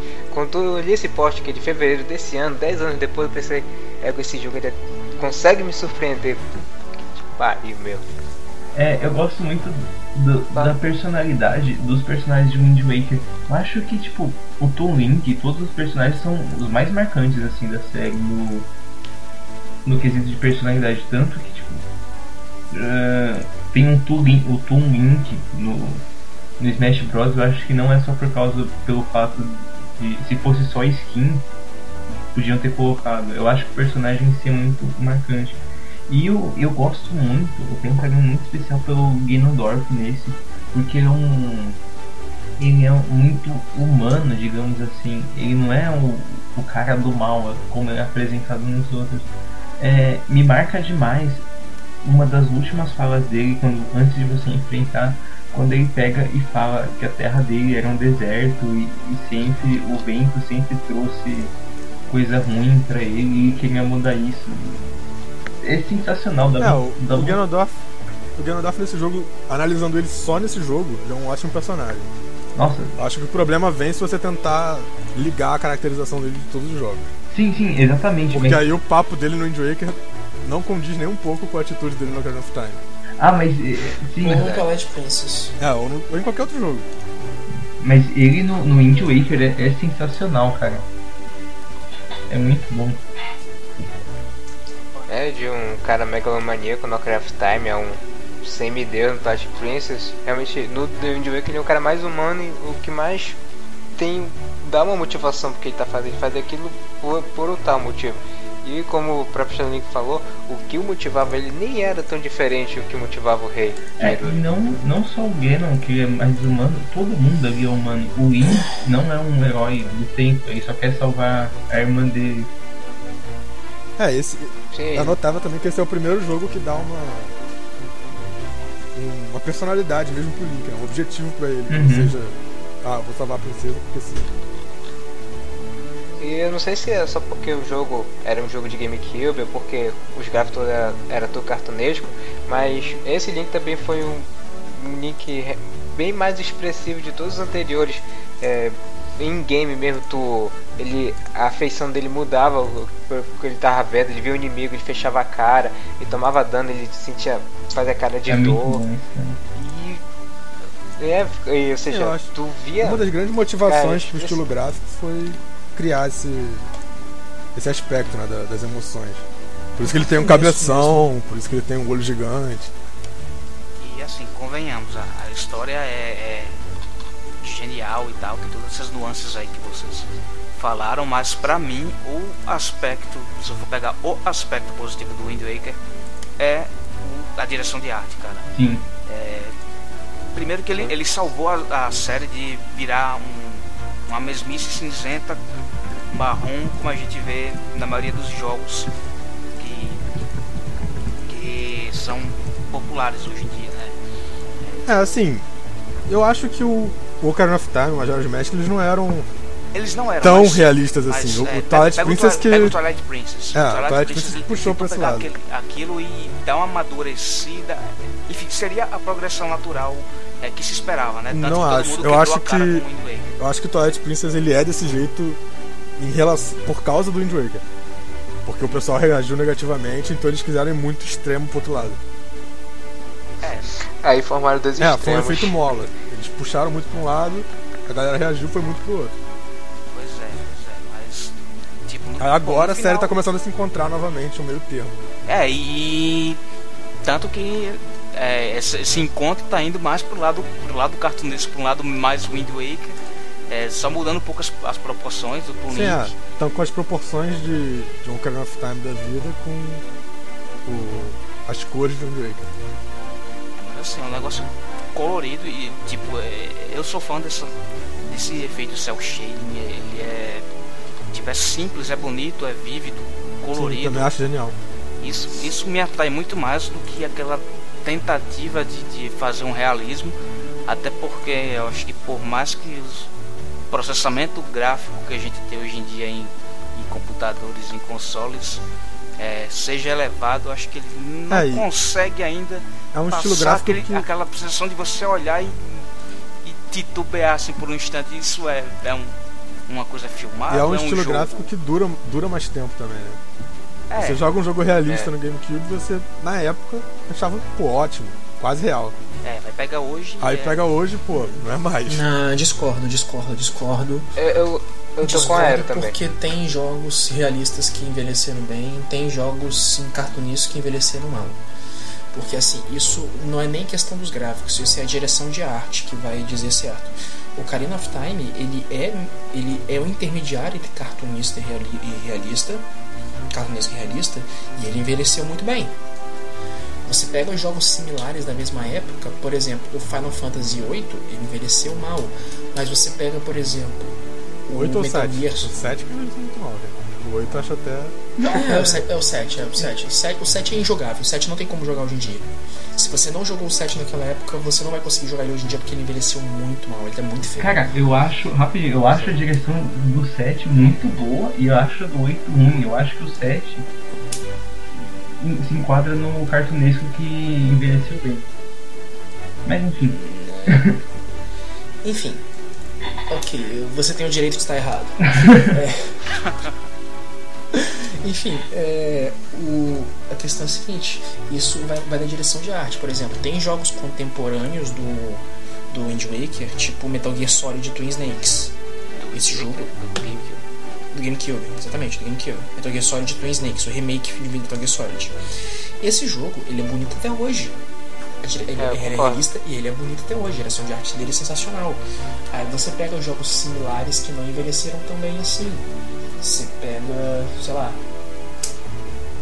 um GTA San Andreas. Envelheceu mal. Sim, mas eu acho, eu acho que tem um certo. É uma, uma certa diferença, assim. Tá, o jogo envelheceu pouco, mas o Wind Waker, se você jogar ele hoje, ele não envelheceu nada. É, ele envelheceu nada. Eu É. que é lindo demais. Que jogo é lindo, pelo amor de Deus. É a questão do, Então, isso, assim, não é nem questão dos gráficos. Porque gráfico. É mais de arte. gráfico é poderio técnico, gráfico é hardware. Isso é direção de arte. Direção de arte é artista, arti- trabalho artístico, é software, é, é criatividade. É, o que não deixa de ser o que eu tava falando, né? É, Eu tava falando, comecei falando por direção de arte mesmo.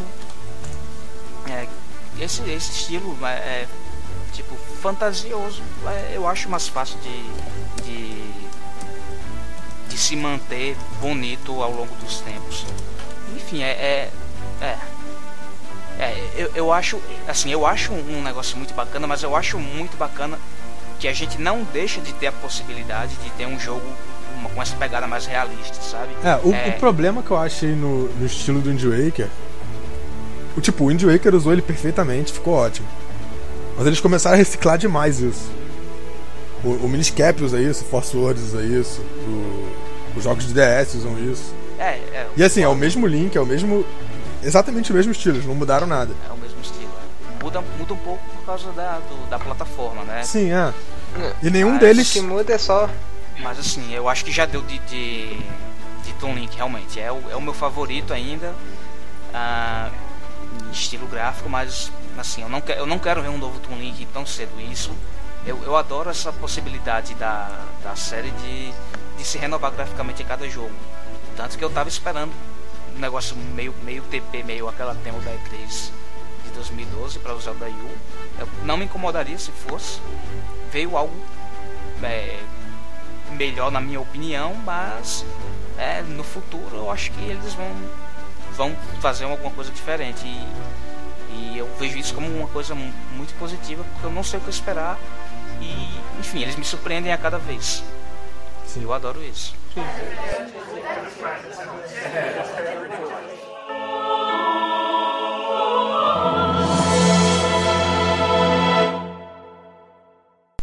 Vamos pro, contra, pro, pro jogo contrastante agora, né? O Twilight Princess.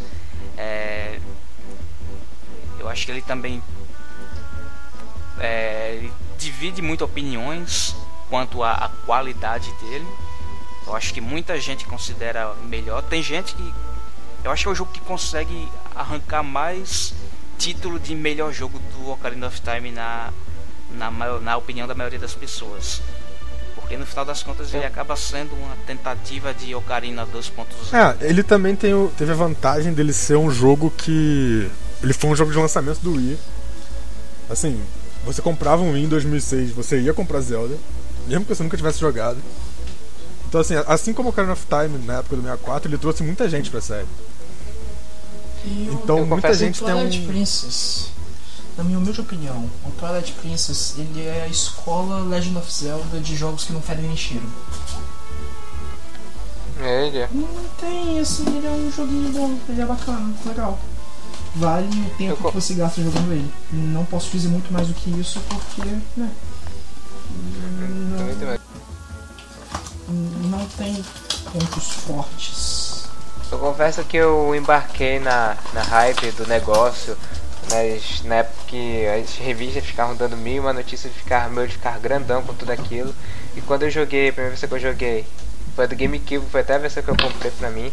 E eu, eu ficava absurdamente com tudo aquilo, eu pirava um cabeção. Eu comprei a ideia do jogo e tal. É, mas uma coisa que eu critiquei quando eu terminei, eu continuo criticando até hoje, é, eu acho que foi falta de quest.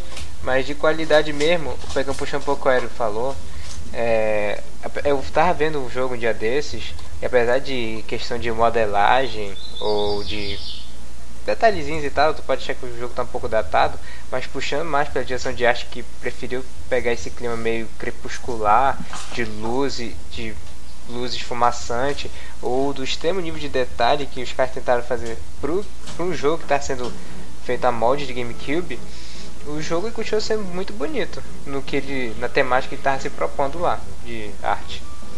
É, eu acho que ele tem aspectos bonitos, tipo a, a parte do crepúsculo, a parte do, do, do Palace of Twilight lá com aquelas luzes. Eu adoro aquilo, cara, aquele efeito neon. Sim, mas eu acho É que eles usaram um bonito. pouco as partes É, boas dos gráficos. é, usaram, usaram um pouco. É. Tem, tem parte que é muito, muito monocromática, digamos assim, e dava para enfatizar mais a, a parte de crepúsculo, de pôr do sol, sei lá. Lem- Mas, mas Lembrando que eu acho bonito o jogo. É, Eu acho Sim, é bonito um jogo até bonito. hoje. Então, é, eu lembro que quando o jogo ainda estava em beta, estavam checagem mais ainda que a gente não ia ver no final do jogo, o- a Twilight Zone ainda era representável com. Era, Era preto e branco, é. cinza. Era preto e branco. Tá vendo aquilo? A pessoa puxava o Dark World e, e começava a relembrar aquelas coisas boas dos antigos Zeldas. Sim. E um- uma coisa interessante no Twilight Princess também, que eu não, eu não- eu acho que tem um pouco de vantagem um pouco de desvantagem nisso, é que o jogo, na questão de história, ele é praticamente a história da Midna. O Link, o É, Link, eu- eu o Link é o sidekick no jogo, ele não é o personagem principal. Mas eu, eu, eu gostei da, da história, como é- se desenvolve e tal. Eu gostei de se ver a história da Midna, é, o posicionamento da, da Zelda em relação a tudo que tava acontecendo. Eu achei que tudo muito legal. Sim, é legal, mas por um lado fica estranho, assim, o Link. Ele passa a ser, sei lá, meio que desnecessário, meio que supérfluo no jogo. É meio que vai um pouco contraponto ao que a gente viu no The Wind Way, quando a gente acompanhava o Link na, Sim, é. é, na ânsia dele de ir salvar a irmã dele, da preocupação que ele tem com a avó, eu não me lembrei disso da avó. É que eu, eu toda vez quando a nossa avó nos entrega o escudo e ela fica. Ela desmorona quando ela descobre que a neta dela foi, Sim. foi Aí raptada. quando você volta ela- também que ela tá doente. É, não, eu choro, cara. Eu, eu- sério, eu choro toda vez que eu vejo aquilo. É muito triste. Enfim, é, mas, ou seja, serviu de contraponto disso que a gente voltou a ter um Link, que ele era de meramente um avatar. É, assim, ele até eu- tem a motivação dele de, de resgatar as crianças lá da cidade. Só que assim, isso é jogado pra lateral, assim, muito rápido. De fato. E Sim. só volta por um pouco no final do jogo, você volta essa, esse subplot. Ah, mas é, eu devo confessar, é muito bacana esse, esse subplot que envolve as crianças, que tinha lá o Colin, né? Colin, que era aquele garoto que era todo medroso. Sim, é, isso é mas muito ele legal, se né? refletia no Link. Aí ele começa a criar coragem. Aí No fim do jogo nessa- mostra ah, ele é, saindo já de uma crescido aventura, com com escudo, espada. Isso, com o escudo e espada. Que quando ele acaba tendo um ato de coragem, ele acaba sendo pego lá pelo rei dos Goblins, aí lá vai o Link enfurecidamente salvar ele. Aquela parte, aquela luta, aquele duelo que tem na ponte, foi bem construído pra mim. Ficou bem feito. Sim, Te sim. lembra do duelo da ponte? Sim, é um dos momentos mais marcantes do jogo. Aí daí, o duelo da ponte eu acabei me lembrando, é uma mecânica que eles queriam ter colocado no Ocarina e só colocaram nesse, que era o ato do Link atacar com a espada em cima do cavalo. É, isso também é muito É uma coisa legal. bestinha, E é uma coisa que. mas ficou bem feito no jogo. É, eu não- acho nem tão besta assim, porque o jogo é bem focado no cavalo. Quando você tá no Hyrule Field. É, o Hyrule Field que é- pega um pouquinho da, da- do problema do bar do Wind Waker, Sim. sinceramente. É, Ele- eles quiseram expandir demais. É, é, o jogo, É. ele, o jogo ele, ele passa uma, uma atmosfera de grandiosidade, né? Eu acho que como nenhum outro você consegue enxergar uma coisa maior, tipo o castelo, a cidade em volta, é um negócio que dá uma sensação de, de uma escala maior, mas ao mesmo tempo eles não colocaram muita coisa interessante no campo, então você tem né, várias áreas interligadas por corredores e enfim, não tem muita coisa pra fazer. Eu É. acho que eles deviam ter aproveitado o enchido de side quest. E quando tem uma side quest no campo, você vai até o final e aí é um baú com 100 rupees e você não pode pegar as rupees porque sua carteira está cheia. Então você É. não tem nem a satisfação de deixar o baú aberto. Às vezes você quer voltar lá porque se você tem um, Um um certo tique com com abrir todos os baús do jogo, isso é muito negativo. Não, várias vezes eu colocava armadura mágica pra gastar alguns rupees e abria o baú de novo pra pegar o dinheiro. É, uma coisinha bem besta que eu acho que foi acrescentada nesse Zelda é que o Link, as expressões do Link variavam conforme o, a quantidade de rupees que ele ia pegando. Se pegar 5 rupees era um, um leve sorrisinho, 10 rupees era uma alegria maior. Se pegar 50, o cara Sim, tinha um acho, sorrisão. acho que o Wind Quando ele pegava o isso, que fazia aquela cara. que, o que, que é isso? O Wind Waker já tinha Ah, isso de lembro. mudar as expressões dele. Tanto que quando ele, Sim, quando sim. ele pega a roupa dourada no início do jogo, ele tá até triste, porque ele acha esquisito a roupa. Sim, mas já que, por exemplo, qualquer coisa que é positiva pro Link, é sempre a cara feliz, felizão. Já do Link Touch Princess, há uma gradação de felicidade que ele pode ter e tem até de decepção. Por exemplo, tu pega uma bota pescando. Mas sério, o que foram aqueles minigames? Por que eu fiquei pensando tanto tempo naquele minigame de controlar uma bola lá na, naquela Não, casa Gol, pescaria? nossa, aquilo era muito chato. Eu, eu não, não, não perdi tempo com aquilo não. Acho que eu joguei uma vez e né, eu não consegui. Eu joguei a versão Ah, do Wii, né? Que você tem é, que equilibrar o, o, Aquilo só tinha no o Wii, Wii eu acho. Ué? Tinha Não, no não, GameCube? tinha um GameCube. Tinha, só que tu colocava com o analógico. Ah, Eu- devia ser mais fácil. Devia ser bem mais fácil. Nossa, é muito sensível com, com o controle do Wii. Não, é impossível. E É, tipo, no final tem do- 64 níveis, No eu final acho. você ganha uma isca. É, tipo, ou, Nossa. Eu, eu consegui a proeza naquele minigame de fazer a bola pular um trajeto. Ela pulou, a bola pulou o trajeto e caiu no outro. Aí a moça lá da casa me chamou a atenção, falou, ei, não vale trapacear. Eu fiquei, porra, mas o que aconteceu, cara? A minha Eu tenho culpa, você pulou. É, É, Outra coisa muito bacana do Twilight Princess, eu acho que um dos principais méritos dele é o é o Hero's Shade e a- as as técnicas especiais que você vai aprendendo. Sim, isso é muito Você tem uma, eu uma concordo, é que as evoluçãozinha. técnicas são muito fodas. Oi? As técnicas de são muito boas. Só que por serem opcionais, elas são muito pouco utilizadas no jogo. É, mas você tá sempre Só- usando não, no depende. combate, assim.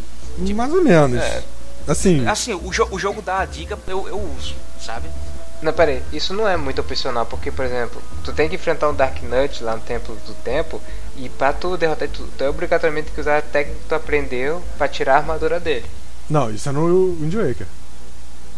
Que você usa o não, não, não, não, tô falando é, do contra-ataque surgiu no Wind Waker, mas ele volta Não, e mas no- como das técnicas. No Twilight Princess eu acho que dá pra vencer o Dark Knight sem usar essas técnicas. É mais Não, difícil. deve ser muito é mais difícil, mas dá. Deve ser muito você pegando difícil. E é menos épico. Pelo amor de Deus, arrancar o, capac... o, o elmo e a armadura fazendo esses golpes é muito do, ca... do caramba, por favor. É, mas no Twilight Princess você não arranca a armadura. Ele perde a armadura com dano, na verdade. Você pode. É, é verdade, é verdade. É, tu lembraste realmente, no Dead Wake que tinha lá as cordas, Sim, é. tu cortava. Mas pra enfrentar ele, era mais conveniente usar essas técnicas. Mas, por exemplo, a técnica tem uma técnica que é com escudo, que é pra refletir golpes de projéteis. Ah, Eu É, acho que, que tem dois inimigos no jogo que você pode usar isso. E são inimigos que aparecem muito pouco. O Dark Knight e o. Ah, tem um sim, bichinho de lava, aquela que é tipo um Octorok na lava. lava. é. Eu achei que ia falar daqueles lagartos de armadura. Eles lançam algum projétil? Não lembro. Não, é porque ele, quando eles atacam, tu pode usar o escudo pra dar, dar uma golpeada de escudo. É um Ah, sim. que tu aprende a golpear É, com isso também, pode não lembrava. Já que vocês falaram do, do Hero's Shade, eu, eu gosto da conexão que ele tem com, com o Link de Majora, porque ele foi esquecido, blá blá blá blá blá blá. Eu acho. É, isso cai mais. É, isso. É, isso é, É. uma daquelas coisas que eles deixaram no ar e de- muito depois foram confirmar, né?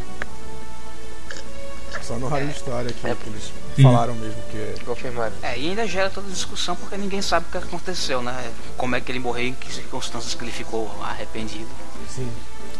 Então é, é o que está sustentando aí as, as teorias em- pela internet afora. Mas, enfim, uma, uma coisa, é uma coisa bacana que a gente não via, eu acho que desde o Zelda 2, que a gente tinha as magias. Então a gente tem uma progressão de, de habilidades, é, não item, né, do, do Link. Eu acho que só esses dois jogos que tem. E uma coisa que eles. que eu gostaria de ver ser mais usada daqui pra frente. É, e uma coisa também do Twilight Princess que eu acho. Tipo, muita gente odeia, mas eu acho muito legal o que eles fizeram com o Zent no- no- durante o jogo. Porque no, no não- início do jogo, tu olha pra ele, tu acha que ele é o Ganondorf, se bobear. Eu achei que ele era o Ganondorf na primeira vez que eu joguei. Porque ele tá com um elmo, ninguém fala o nome dele. Ele se veste de forma parecida ao Ganondorf do, do Wind Waker. E ele age que nem a Ganondorf. Mais tarde no jogo, quando o jogo revela que o Ganondorf é outra pessoa, não é ele, que o jogo começa a desenvolver ele e ele meio que. Não só ele perde o elmo, como metaforicamente cai Perde a o máscara. juízo, né? É, cai a máscara dele mesmo. Ele tava fingindo que ele era o, o Bam Bam Bam, mas Ele na é verdade ele é loucão. É. Eu acho essa, essa É. parada muito legal também. E muita gente odeia, que, pô, ah, no final do jogo ele era. Ele tava maluco, quase chorando lá, não sei o que. Pô, acho isso muito legal. Sim, sim. Eu, quando eu vi aquilo, realmente eu, eu fiquei um pouco. Um pouco. Surp... Eu fiquei um pouco surpreso, mas sensação negativa eu não tive, não. Ou eu comprei a ideia do que tava acontecendo e vi aquele malucão mesmo, ele é malucão pelo Ganondorf, tá bom, bora, bora lá, bora, bora, descer, bora descer pau. Aí é, é a luta com o chefão contra a gente ia em cada. A gente ia em cada chefão anterior de é, do jogo, não, algumas só É versões. uma. Aí a luta, e a luta ia se moldando nisso. Aí era cada luta É maluca. aquele típico teste, teste final. Que você pega tudo que você jogou no jogo e joga de novo. De uma forma um pouco diferente. Um pouco diferente. Sim. E a, a luta com Ganondorf no Twilight Princess também é muito maneira. Isso que eu ia falar, o jogo se preocupa tanto em, em, exaltar esse clima épico, quando chega na batalha final, que, que a luta final Ganondorf é, de novo é dividida em partes, que primeiro tu usa com ele em forma de besta, pra tu usar, usufruir da forma do Link Lobo, aí depois tu. Não, não. Luta Primeiro contra é a Zelda. Zelda Marionette, que faz referência àquela luta clássica do Gandalf ficar ping-pong com a energia, ainda tem mais alguns golpes extras. Aí tem a forma besta para usufruir. Olha só como estão usufruindo das mecânicas do jogo, para usufruir a mecânica do Link Lobo. Aí depois E pra disso usar o Ganon a também, luta... né? Porque o, o Ganon, a forma Ganon ficou meio que secundária depois de um tempo. Sim, sim. A forma É, bestial e no, tal. no Ocarina of Aí- Time ela era a forma primária, ele primeiro você enfrentava o Ganondorf depois o Ganon. É. Mas agora o Ganondorf é realmente o vilão principal, na forma humana. Sim. Aí chegando na terceira luta que ele usufrui da mecânica de, de, cal, de cavalgar no cavalo, de com as elas ajudando e tal. E a última é um duelo de espadas. Que não é lá a coisa mais difícil do mundo, mas é épica, principalmente quando a gente faz aquele choque de espadas. Eu achava aquela coisa, a coisa mais épica da, da minha cabeça que eu tinha visto no Zelda. Era duelar de espada com o Ganondorf e ficar empurrando espada com ele. É, aquilo é muito bom. É, muito, é uma, uma luta muito boa. Né? Se duvidar, eu acho essa luta no Twilight Princess mais épica do que foi a luta contra o chefão final no Sky Sword. Bom, e falando em Skyward Sword,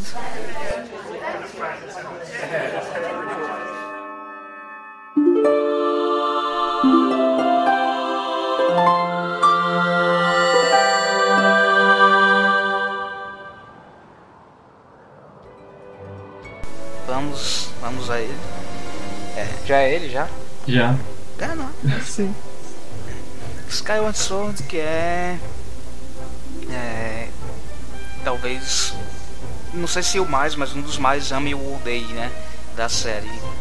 É, a gente teve um voto de favorito aqui pra ele de melhor Zelda 3D, é, mas muita gente odeia com todas as forças, rechaça o jogo. É, a gente tem muita opinião até aqui dentro da equipe mesmo. É, de gente que não curte o jogo de jeito nenhum. Eu, sinceramente, gosto. É, eu gosto da, da, da mecânica do Motion Plus. É, acho até uma pena que dificilmente ela vai voltar algum dia. Sim, até porque o jogo não foi bem recebido, né? No geral. É, é, pois é. Mas seria, seria tão bacana se voltasse como controle opcional, mas enfim. É, Assim, o, o Motion Plus, eu acho que tem que fazer um meio que um adendo aí, porque ele foi muito bem usado em algumas coisas e em outras coisas ele foi um lixo. Exemplifica aí pra mim, por favor. A harpa, a lira no caso, né, que eles chamam de harpa. Nossa, a pior. Aí sim, a pior, a pior coisa de um Zelda foi essa, essa harpa, cara. Sim. É, é um instrumento Assim, completamente estúpido. Eu que disse que o, que o Skyward Sword é meu favorito dos 3D, mas assim, eu não, não, Tu admite a não, não eu admite admito vários erros dele. Eu não acho que dá pra você pensar num jogo perfeito. É, A harpa é nessa ruim, lira, é, o, o sistema de voo é muito mal utilizado e mal implementado. O céu todo, aliás. Né? O céu todo, é. O céu é um desper... A gente fala do, do mar, do Wind Waker. É, o céu é o minimar. De, de, de, de, Twilight Princess, mas eles estão eles imersos dentro do mundo do jogo. No Skyward Sword a gente tem um, um, um céu que é um, um hub completamente separado da, das áreas de exploração. Então você voa por um vazio e você cai numa área completamente diferente. É, e não, É- não é tem meio nada no céu, assim, se você juntasse aquela taverna que tem e aquela parte do Thunderdome em Skyloft, você cortava o céu e não perdia nada. É, pois aí. É, foi um potencial tão desperdiçado. A gente podia ter pelo menos os minigames. Tipo, a gente tem aquele, aquele negócio de você tá perseguindo um alvo só no começo do jogo e quando a gente vai aprender a, a técnica nova lá do Loft Wing. E Sim, dava é. pra ter tanto minigame no céu, cara. Você- não você aprende- dois minigames. Você aprende a voar no jogo e só usa isso em uma luta contra o chefe. Que é uma luta assim bem rápida também. Logo depois você passa pra uma parte em terra. Até, até de inimigo o negócio é, é escasso. No, no Wind Waker a gente tinha inimigo numa certa densidade e Twilight Princess também. Mas aqui é vazio mesmo, vazio. Eu Acho que a barreira que a deusa criou funcionou muito bem. Funcionou muito bem. E não passou quase monstro, né? Então tá todo mundo seguro lá em É, cima. mas no, no Emotion Plus, a parte da espada, do controle principal do Link, eu achei muito bem colocado, muito bem feito. Eu gostei muito da barra de stamina também, que tem muita gente que odeia. eu odeio. Ah, eu gosto também, eu gosto. Eu me sinto. Eu, Assim como eu não gosto dos- da, da limitação de tempo do Majora, mas isso é uma coisa minha, eu não desmereço de por causa disso, a barra de estamina eu sinto que ela me limita o que eu quero fazer, eu não quero me sentir Aí que tá, cara. limitado A barra de estamina, ela, ela criou oportunidades novas, na verdade. Por exemplo, ah, o Link corre limitadamente. Então antes ele não corria. É, e tipo, Ah, se ele tem um- corresse indefinidamente, tipo, por exemplo, quando você tá no, você tá no Silent Helm, que aliás eu acho que é a minha coisa favorita do jogo, depois a gente volta a ele, é, tipo, você tem que saber dosar a- o, o quanto você vai correr, você vai ter que é, buscar um caminho mais curto, porque você não pode correr indefinidamente para escapar dos guardiões lá. E Então, também, por exemplo, ah, o Spin Attack é limitado. Isso é uma coisa que eles já estavam querendo fazer desde o TP do Twilight Princess. Porque na, É, na versão de, na versão era um de Wii, brilho. era um brilho, era, tinha um cooldown É, Aí no- agora passou a ser stamina. Assim, não foi uma coisa que, que tirou muita coisa do jogo, só somou. E eu lembro que várias, alguns puzzles, mas principalmente os inimigos, tu só vencia se tu só eh, usufruindo, fazendo uso do Emotion Plus, como tinha aqueles, aqueles, qual é aquele inimigo que solta raio, que é um olho, aquele lá. Beatles. É os Beamos, que tu tinha que dar um corte no- na base dele e ir cortando ele até quando chegasse no outro tinha que dar uma estocada no olho. Tinha aquele Goblin gordão que ele tinha um escudo, tinha que cortar aonde tava pedindo. Sim, é. Ah, o jogo ele, ele se focou demais em usar o Emotion Plus pra tudo. E É. em algumas coisas ficou boa, em algumas coisas ficou meio forçado, algumas coisas ficaram ruins. Ah, mas o- o- os controles no geral, eu acho que no Skyward Sword dá pra, dá pra considerar tipo, um, um, ou melhor o uso de controle de movimento, eu acho. Não, com certeza. É o melhor jogo com, emo Claro, com é o- emote. Até porque é praticamente o único jogo do Wii que usa Motion Plus, né? Sim, é. Assim, é, ele veio muito tarde, né? Porque o, É, o Emotion nossa, Plus é. lançou dois anos antes. Ele lançou no último ano do Wii. É um acessório que fica perdido. É. E assim, uma coisa que eu gosto bastante no Skyward Sword também é a história. Que eles seguiram a mesma fórmula básica, mas deram uma mudança boa. De mostrar a origem da Master Sword. É, o que eu gostei nele, apesar de ele sempre. Toda vez o Aonuma sempre pô- afirma isso que quando eles vão estão fazendo o Zelda, eles sempre planejam primeiro como o jogo vai Sim, funcionar por antes de começar a inserir a história. Mas eu sinto que nesse eles tiveram um pequeno, até um certo esmero, até porque eram os 25 anos da série, Isso. E o jogo todo tem toda a preocupação de é, dar a origem, ser a origem de tudo, explicar a origem de diversas coisas e inserir conceitos que nós nunca tínhamos visto antes, que pra gente antigamente só existia as três deusas, aí nos insere a deusa William. E ou, é, seja, tiveram esse esmero de fazer isso, o jogo presta uma banda de homenagem a vários Zeldas, tanto em termos de easter egg ou referência dentro da mecânica do jogo. Eu lembro que tem um- alguma parte, acho que não sei se é na área de, do vulcão, que tu enfrenta dois lagartos que até a arena onde a gente luta contra eles é, é totalmente puxado lá do Ocarina of Time, quando a gente luta contra dois lagartos. Eu, eu Com nunca percebi essa, essa ligação, não. Mas acho que eu lembro. Quando- Pois é, são dois lagartos e a arena é lava com plataformas circulares, que nem era lá na caverna do Dondongo.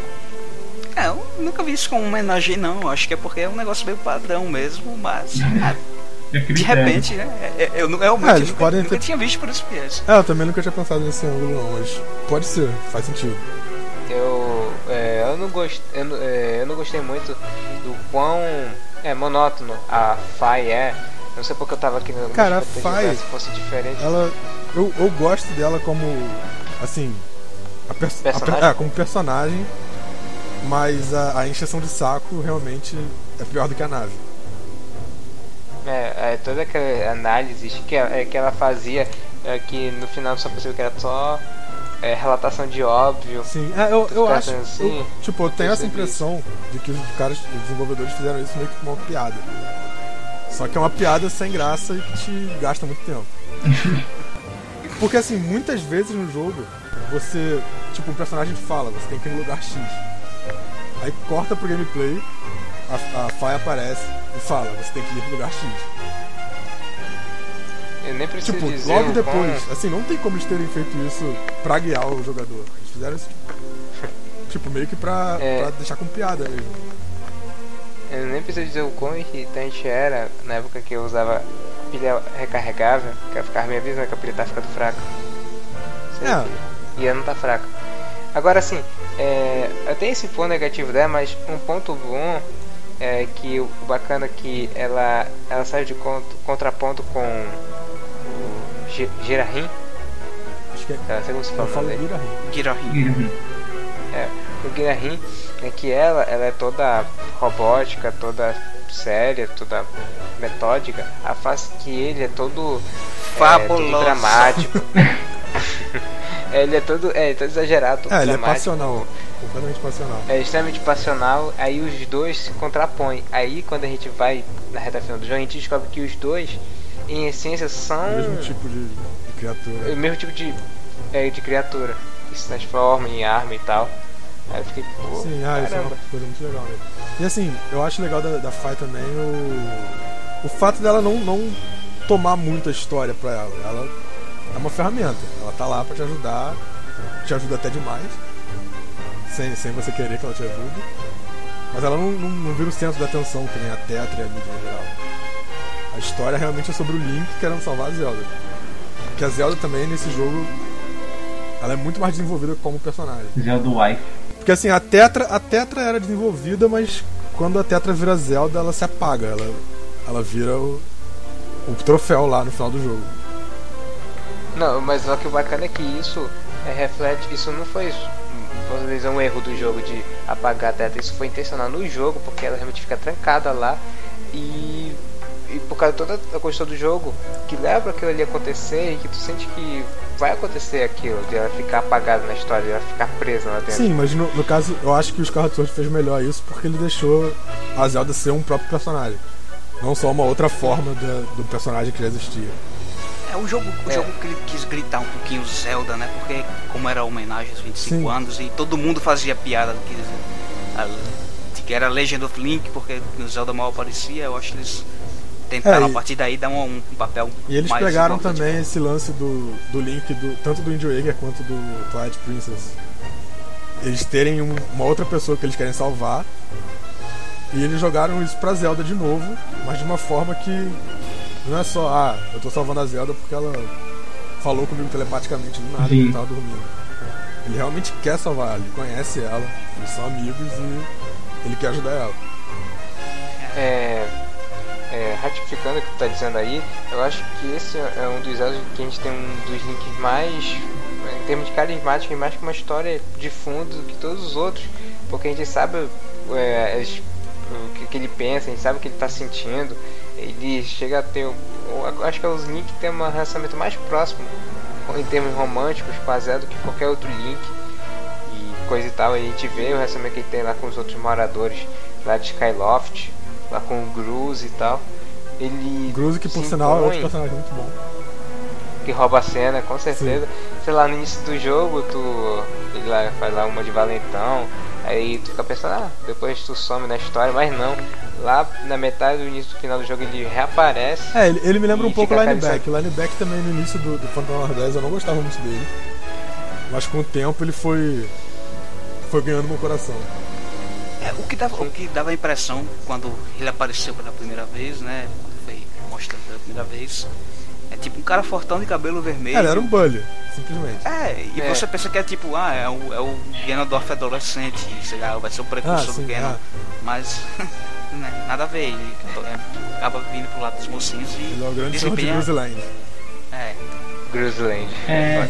Eu confesso que eu cheguei, eu cheguei a teorizar quando eu tava jogando o jogo que, sei lá, que o que o, o espírito lá do Ganondorf fosse ele fosse um precursor do Ganondorf, alguma Sim, coisa é, na todo história mundo teorizava isso. Aí, no final, aí, o final, o que que é a moral da história em relação a ele é que ele tinha que achar o papel dele naquela, naquele, naquela tramão toda. Ele começava a perceber o, a, a amplitude do que tudo estava acontecendo e tinha que encaixar ele naquela história toda. E ele achou algum jeito de ajudar o Link lá naquela. Tudo aquilo que estava acontecendo. A Impa também nesse jogo é um personagem muito bom. É isso que eu ia falar. E a Impa, né? Assim, o, o twist no final do jogo eu achei meio óbvio. Eu, eu percebi bem antes. Assim, assim, que eles começaram a falar de viagem no tempo, eu percebi o twist. Mas É, eu é um personagem que que eu eu- gostei muito. Eu confesso que eu, eu, eu descobri isso na hora mesmo e realmente eu fiquei bastante comovido com o que aconteceu com ela. Foi. foi eu, eu comprei a ideia do jogo. É, bom, voltando para a parte de aspectos positivos, mesmo voltados para a mecânica do jogo, é, o sistema de upgrades é uma coisa muito legal. Sim. Assim, é meio, talvez um pouco rudimentar ainda, É, mas é, é- uma é coisa, um que- é uma negócio- coisa que vai ficar. Ele é como, Com como o que eu falei do Twilight Princess, da- das skills de, de espada. É uma coisa completamente opcional também. Você não vê muito uso disso por causa disso. Você não É, precisa É, de um eu upgrade. confesso que eu não, eu não queria fazer. Eu não ficava fazendo muito upgrade, mas era bacana. Só do escudo que, os era bem itens- útil mesmo. Sim, é, que os itens que eram dropados, que ao contrário no Danger Way que tu usava isso muito mais pra troca do que pra outra coisa, nesse jogo eles tinham uma funcionalidade de melhorar as armas. A, a melhoria das armas não é só de atributos, mas é, de visual era muito aparente. Elas mudavam todo o design, ficavam mais espalhafatosas, ganhavam habilidades a mais e, e tu ficava instigado aí que eu quero ter a melhor, melhor que flecha, eu quero ter melhor É, estilo. você queria saber o que ele ia Quero- fazer a mais também, né? Pois é, né? O, Sim, o MacGyver, né? Você dava um, um besouro, um- uma pedra, um pedaço de pau e ele transformava o seu, sei lá, o seu, o seu arco num o arco da deusa. É. Não, Negócio espetacular. Sim, é, agora aquilo ficou. Foi uma ideia muito. É, foi- acho que foi uma das melhores coisas que o. é, que o Score Sword é, trouxe pra série e eu realmente espero que no Zelda. No Zelda, no Zelda do Wii U eles tragam isso de volta. Que o sistema é melhorado. Sim. E uma coisa, uma coisa bem pontual no jogo, mas que eu também acho que ficou, foi bem marcante, foi o esquema do, do deserto em geral, das Time Shift Stones. Que é, um- Ah, é uma é. mecânica que eu achei muito maneira, cara. Eu me amarrava em usar ela. Ah, sim, que tu bate na pedra e forma tipo um globo que volta Sim, no tempo. é. E, e legal porque Ah. você tá no presente, o presente é o devastado e, e o, e o- o passado, O passado que era, a época, a época próspera. Sim. E a, dan- a, a, a música da dungeon, da, da mina, é, é- é muito instigante. Sim. As E, pessoas são legais. é, e tem. Eu lembro, é, eu acho que o- isso foi levado ao máximo quando a gente acha um navio lá, a gente ativa uma pedra lá de dentro que o local onde ao- em volta do navio ativado fica o mar. Aí fica uma área desértica, mas conforme tu vai avançando, tu tá andando por um, por um lago enorme, enquanto até tu chegar lá nas coisas que tinham que fazer. Sim. Inclusive, a gente achava, achava estranho porque aquele era o, algum precursor do Lago William, ou Lago Na- Lanai, não sei porquê. Ou seja, era o nome de um local que nos anos anteriores era marcado por água. Chega lá, porra, por que um deserto? Cadê a água? Só tá um deserto É, aqui. é, É só lá pra eles fizeram uma mudança assim na, na área de, lar, de rela- relacionada a Nairusa ao deserto, né? Que geralmente é relacionada à água ou, ou aos Hillians em geral. E, É. Mas isso eu, eu também achei que foi um pouco que uma. Talvez uma referência ao. ao A Link to the Past. Porque o, o medalhão da sabedoria você encontrava ele no deserto, se eu não me engano. E o da. É, É, acho que era isso mesmo. E o do poder, né? Na Poder montanha. na montanha. É. só pra você ver um pouco de contraponto, eu acho que o Sheldon tem uma opinião um pouco contrária da minha é, na questão do backtrack do Sky Sword, que realmente foi um dos pontos que eu mais critiquei no jogo, que eu me obrigava a voltar numa área, fazia andar por uma área relativamente diferente, mas não havia tanta necessidade É, de fazer esse backtrack. Eu, eu acho que achei- tem uma opinião diferente. Sim, disso. eu achei isso, o backtrack bem maneiro. Ele não foi perfeitamente implementado, É, eu curti também. mas assim, eles mudaram o suficiente a área pra não ficar maçante. Na segunda vez que você. Assim, a, a- a primeira parte do backtracking que você vai na, na primeira dungeon novamente é meio chato, porque realmente não tem muita coisa nova. Se, se eu não me engano, é naquela área da floresta que a gente vai numa área alagada, né? Que a gente Não, tem que é. ir mergulhando. Primeiro, Pra primeiro você notas. volta na, na primeira dungeon pra. Eu não lembro pra quê. Mas você passa de novo pela primeira dungeon. E depois tem a parte que ela tá alagada. Sim. Você Você, você, vai na, na, você volta na dungeon pra pegar água, cara. Isso. De É, tudo pra- você, vai, pra- você vai buscar água. água que tem em todo Era canto, pra- mas não, tem que ser água especial da fonte. É, Era pra dar pra aquela. pra, dra- é, é, pro dragão da, Dragona. da, da água. Isso. Mas a parte que É. você volta que tá lagado eu achei muito legal. Assim, é um negócio meio distoante do jogo. Você muda completamente o estilo do jogo. Aliás, acho que esse Skyward Sword era o que tinha um dos melhores sistemas de nado dos Zeldas que eu já joguei. Hum, eu não acho muito bom. Eu achei É, que eles não, forçaram como- demais o, o controle de movimento É, no nada. força um também. Dessa parte. Assim, o, o sistema é bom, mas o, o controle não é, não é muito bom. Se eles usassem analógico, talvez ficasse melhor. Ah, se eles reaproveitassem dando um novo Zelda, mas sem aquela Sim. droga do É, é que eles- Plus, é bem O vindo. nado desse jogo pegou muito do Mikau, né? Do. Claro. Ah, é, é, sim, sim, sim. Bem lembrado. É, não, um, um ponto que, que ninguém mencionou e eu acho muito bonito é a arte do jogo, né? Uhum. Eu lembro que ela tinha Impressionista. impressionista, exatamente. A gente vê, isso- a gente vê esse texto tanto nas artworks do jogo, que o estilo era bem, era bem marcante, e a gente viu isso refletido no, na direção de arte que revestia dentro do jogo. É, isso eu acho que foi mais uma forma deles contornarem o- a limitação do I do que uma escolha meio que consciente, assim. Ah, mas Acho que se eles, se eles tivessem o poderio pra fazer um jogo comparável da, da concorrência, eles fariam algo mais próximo do Zelda U do que do, dos Carros Sword. É, no final foi uma forma, Mas foi uma forma funcionou. inteligente. É, foi uma forma funcionou. inteligente de contornar o problema, a limitação. é, foi uma limitação Ficou um que, resultado bom. que deu origem a uma coisa boa, Sim. não que impediu que algo acontecesse. Pois é. Chato ter falado do backtrack. É, não, vou dizer que eu gostei também, mas assim, eu acho que eu entendo perfeitamente quem, quem não tenha gostado. É... Tem gente que, que discorda com o que Shadow diz que quando você volta para uma área ela tá suficientemente mudada. É, eu, eu curto, cara, eu curti, eu acho que ficou suficientemente mudada, tipo, a parte quando você volta e perde os, perde os itens lá na, na- no vulcão, eu acho muito Ah, legal. essa, essa é a já tradicional sessão de stealth do jogo. É, assim, Desde o eu Ocarina cu- of Time tem uma por jogo. É. E eu curto muito stealth no jogo. Eu acho que a maioria dos fãs não curte. Mas é, eu curto muito stealth. Eu e, também, eu me amarro. E por isso eu, eu amei, cara. Eu amei o Silent Realm. Tipo, é a minha parte favorita do jogo. É uma das minhas partes favoritas na série inteira. Sem brincadeira. Silent Realm, que eu acho que é- a maioria das pessoas odeia.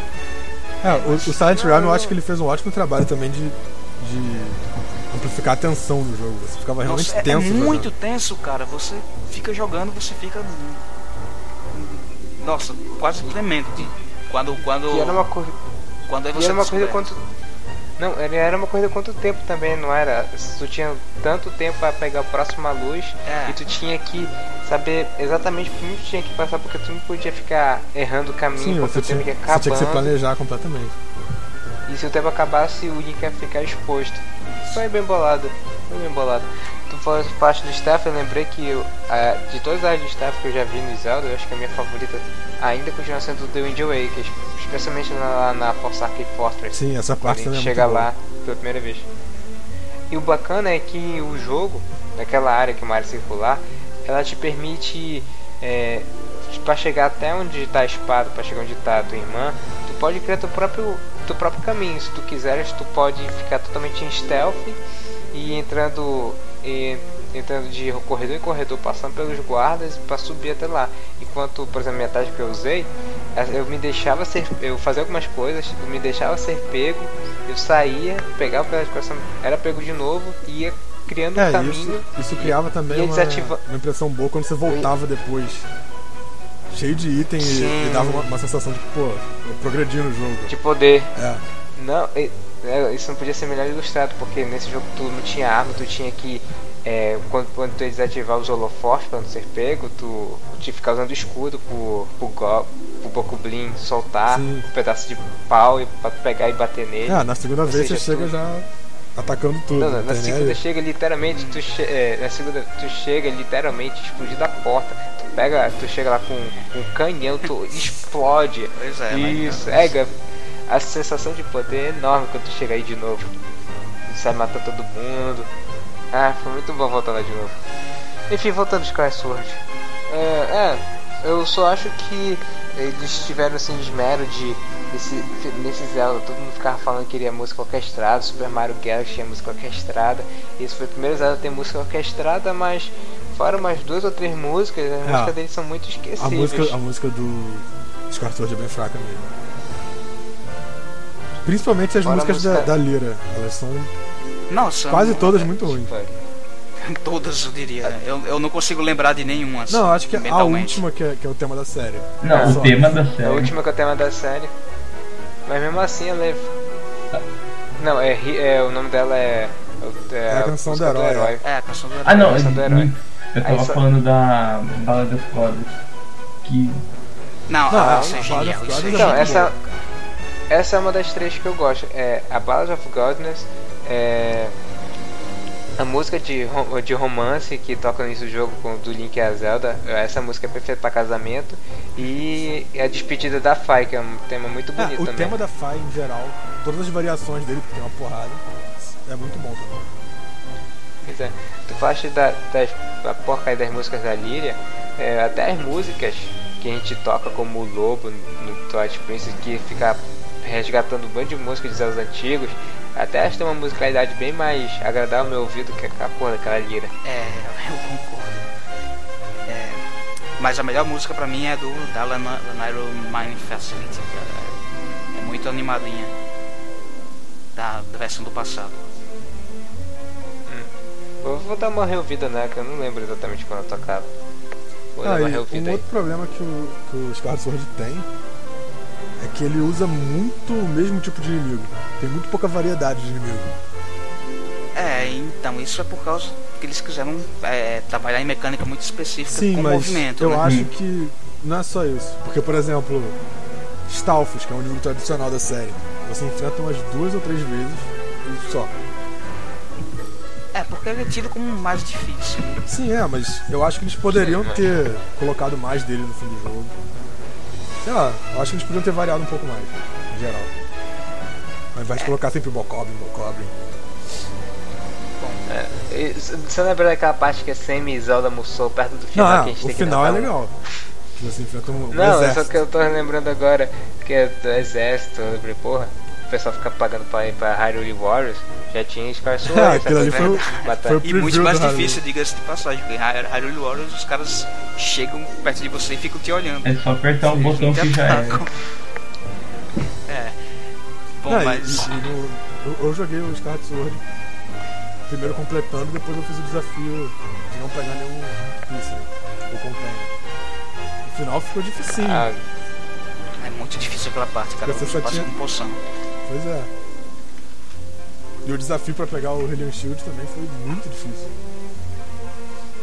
era difícil pegar até o, o Hero Shield, né, no Sim, é. Sword, tu tinhas que fazer um É boss, um boss rush. Hum. Você tem que Um boss rush. acho que oito chefes aleatórios. É. Sem, sem poção, porque- sem nada. Sem cura. é, Quer dizer, acho que cura tinha no, no Hero Mode. Quer dizer, sem ser no Hero Mode. Sem ser no Hero Mode, se você É, talvez no podia pegar coração, Coração no na caminho. sala, sim. né? Os É, porque sempre tem coração na sala. É, Mas Hero no Hero não Mode não tinha nada. é, mas pra um escudo que tu achava ele realmente bacana, ele- tu olha pra ele nesse jogo, é, esse escudo é do caramba. Sim, e ele, ele é muito Deus. bom, assim. Com ele, ele é infinito, ele não É, quebra. a luta final contra Ele- o eu- Demise. É o escudo supremo. É A luta final contra o Demise eu tive dificuldade da primeira vez por causa do escudo. porque Eu tinha que usar demais o escudo. Aí com o Healing Shield ficou trivial.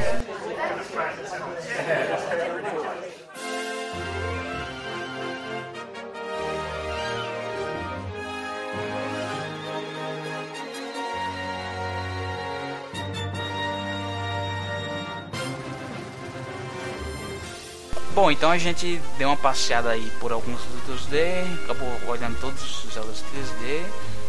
Então, é, dos 2D a gente elegeu como melhor o A Link Between Worlds e dos 3Ds varia um pouquinho mais, mas a maioria dos votos foi para o Majora's Mask, né?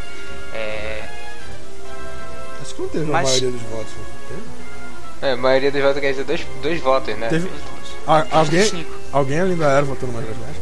Não. Eu? Não, eu, Ah, então. eu e o Chapo votamos. E o Aero. É, a maioria Ah, ganha. então foi 3. Tá. Aí. Foi. Mais de 50% ganhou no primeiro turno. Olha aí. É. Mas então vamos- vamos juntar o bolo agora. É, primeiro, primeiro uma pergunta ah, básica: 2D ou 3D? Cara, É, acho que a resposta tu sabe que isso vai variar de pessoa a a pessoa, resposta né? disso é Não, sim, cara. certamente. A resposta é sim. É sim ou. Não, mas. Os mas dois, os dois têm seus méritos. Os não dois, É, não os dois. Não, vocês não conseguem, não, você não consegue puxar um favoritão? Assim, se você for ver que eu, que eu listei os 5 favoritos pro 2D, eu vou acabar indo pro 2D. Mas eu acho É, que o 3D tem seu mérito também. Ah, tem seu mérito, É, mas, mas é como a gente disse no começo, né? escolhe, escolhe o melhor.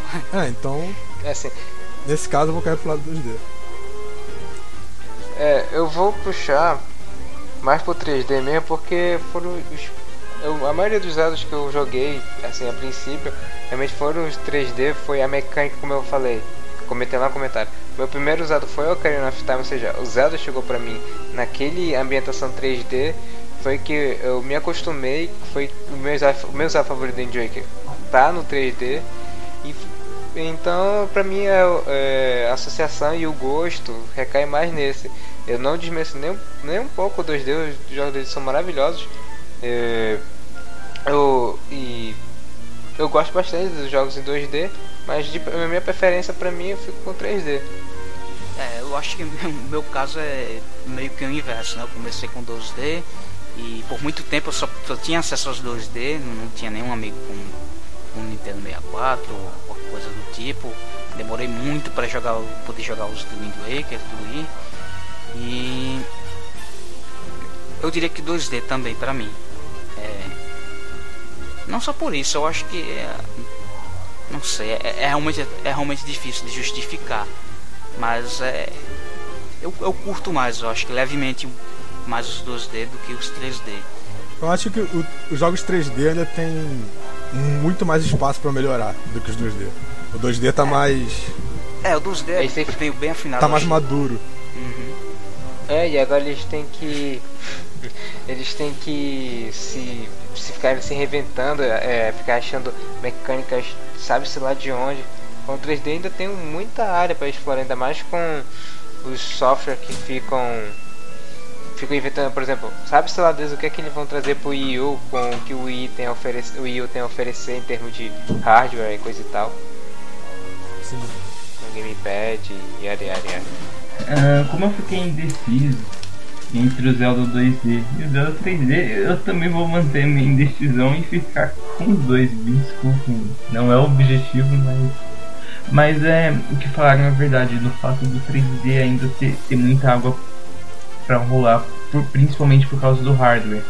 No 2D você já conseguia, por mais que tinha suas limitações, chegar a um ponto mais alto, digamos assim, do que você consegue no 3D. É, pois é, o 2D não pode ir pra mais de uma direção, né? Porque é 2D. O 3D Tem é, três tem três Caramba, eixos e chapa. você tem mais possibilidades pra explorar ainda. Se bem que a gente teve aí um, o Link Between Worlds que troca um pouco de perspectiva. Uhum. né? Eles conseguiram inovar no, no, no uso do, do 2D. Sim, mas ainda assim tá dentro do escopo, digamos, que. que, que, dá pra fazer num jogo 2D, sabe? Não é nada de. Quer dizer. É, é- ele foge daquilo que. que seria o padrão, mas ainda assim, tipo. Ai, cara, é, é difícil você tentar elogiar um jogo, mas falar, ó. ah, que horrível. Aero, 2D ou 3D? Cara, é, eu vou analisar em relação aos jogos, não em relação à tecnologia, em si, em relação aos jogos 2D. Porque os jogos 2D têm muito melhor a pegada de aventura e a pegada de exploração do que os jogos 3D. Porque não que os jogos 3D sejam ruins, pô, Majora's Mask e Wind Waker são eram meus dois Zeldas favoritos até sair o Link Between Worlds. Mas é porque os jogos 2D eles são muito bons nesse quesito de você você é você é um bostinha que vai explorando o mundo e vai vai encontrando coisas e vai desbravando um universo desconhecido. Eu acho essa pegada uma pegada muito boa. Eu acho que é isso que Zelda tinha que ser mais, cara. É isso que Zelda precisa ser mais. Mais exploração, mais aventura e menos duas horas antes de entrar em dungeon. Muito bem, então. Beleza. É... Então, se vocês forem juntando 2D com 3D agora, Zelda favorito, jogo rápido. O próximo. Hum? O próximo Zelda. O próximo sim, Porque tá, o próximo é o melhor. porque tá só na mente, cara. Então é só ideia, então é tudo perfeito. É, Bom, na, é, nossa dentre os que cabeça. temos e ela analisamos 2D e 3D, qual o favorito de vocês? Top 3, A Link Between Worlds em primeiro e Majora's Mask e o Wind Waker, os dois em segundo. Não consigo dizer qual dos dois é melhor, os dois são muito bons. Ok. Cara, eu seria tenho, eu tenho um top 3 também. Não é- não é exatamente top 3, mas um top. Quantos forem. Isso varia de tempo em tempo. É só um, E não tem é uma só- ordem só- correta. É o, o Skyward Sword, o Zelda 2, a duplinha da polêmica.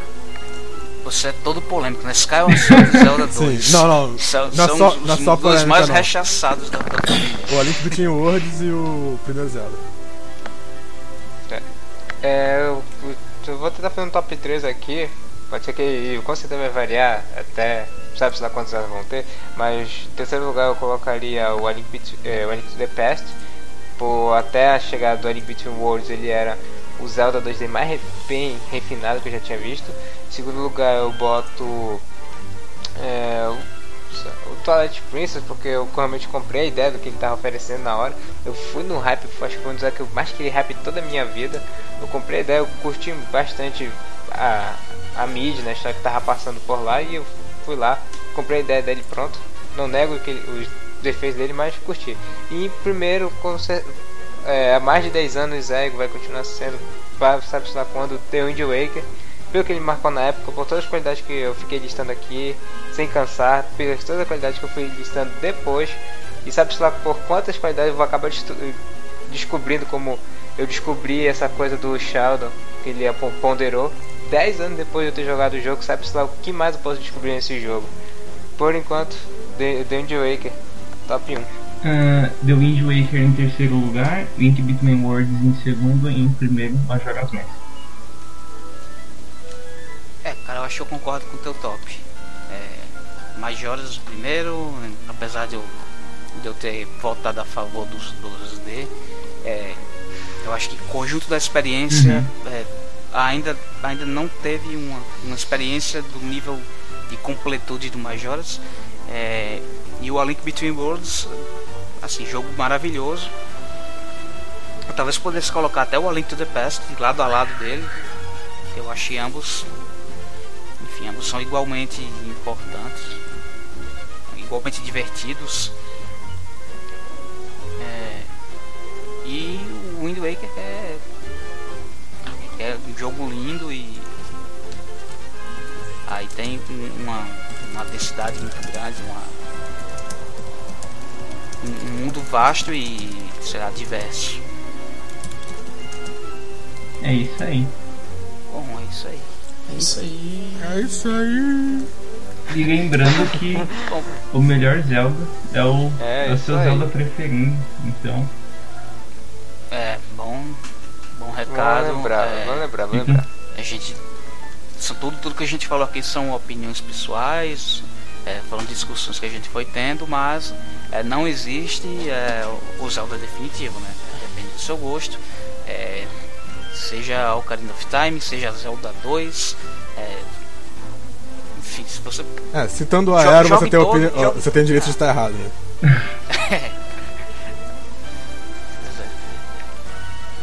Mas. Bom, a gente vai ficando por aqui. fecha a conta. Ho- Hoje saiu caro, eu acho. É. Hoje, Hoje saiu saiu caro, caro. né? A gente demorou. Será que a gente, a gente deve, estar pagando a hora extra dos, dos garçons aqui. Tem 12 Ele garrafas de leite fechado. aqui só do meu lado.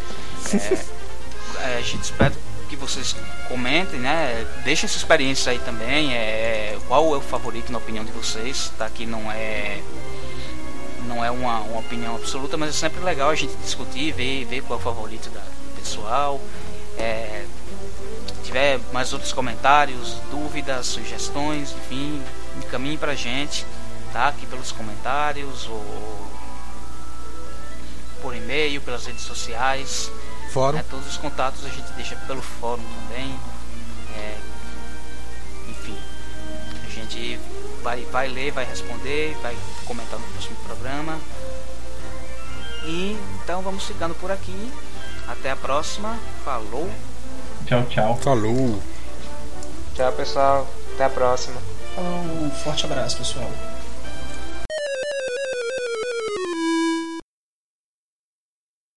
Eu lembro que ela tinha. Ela tinha uns. Umas. Umas. É, referências não, é. Ela era. É, pegar. É, droga, tá me fugindo. É, ela era. Caramba. Ela tinha como. Não era, era referência, era. Ela se baseava no, estilo, no estilo de arte.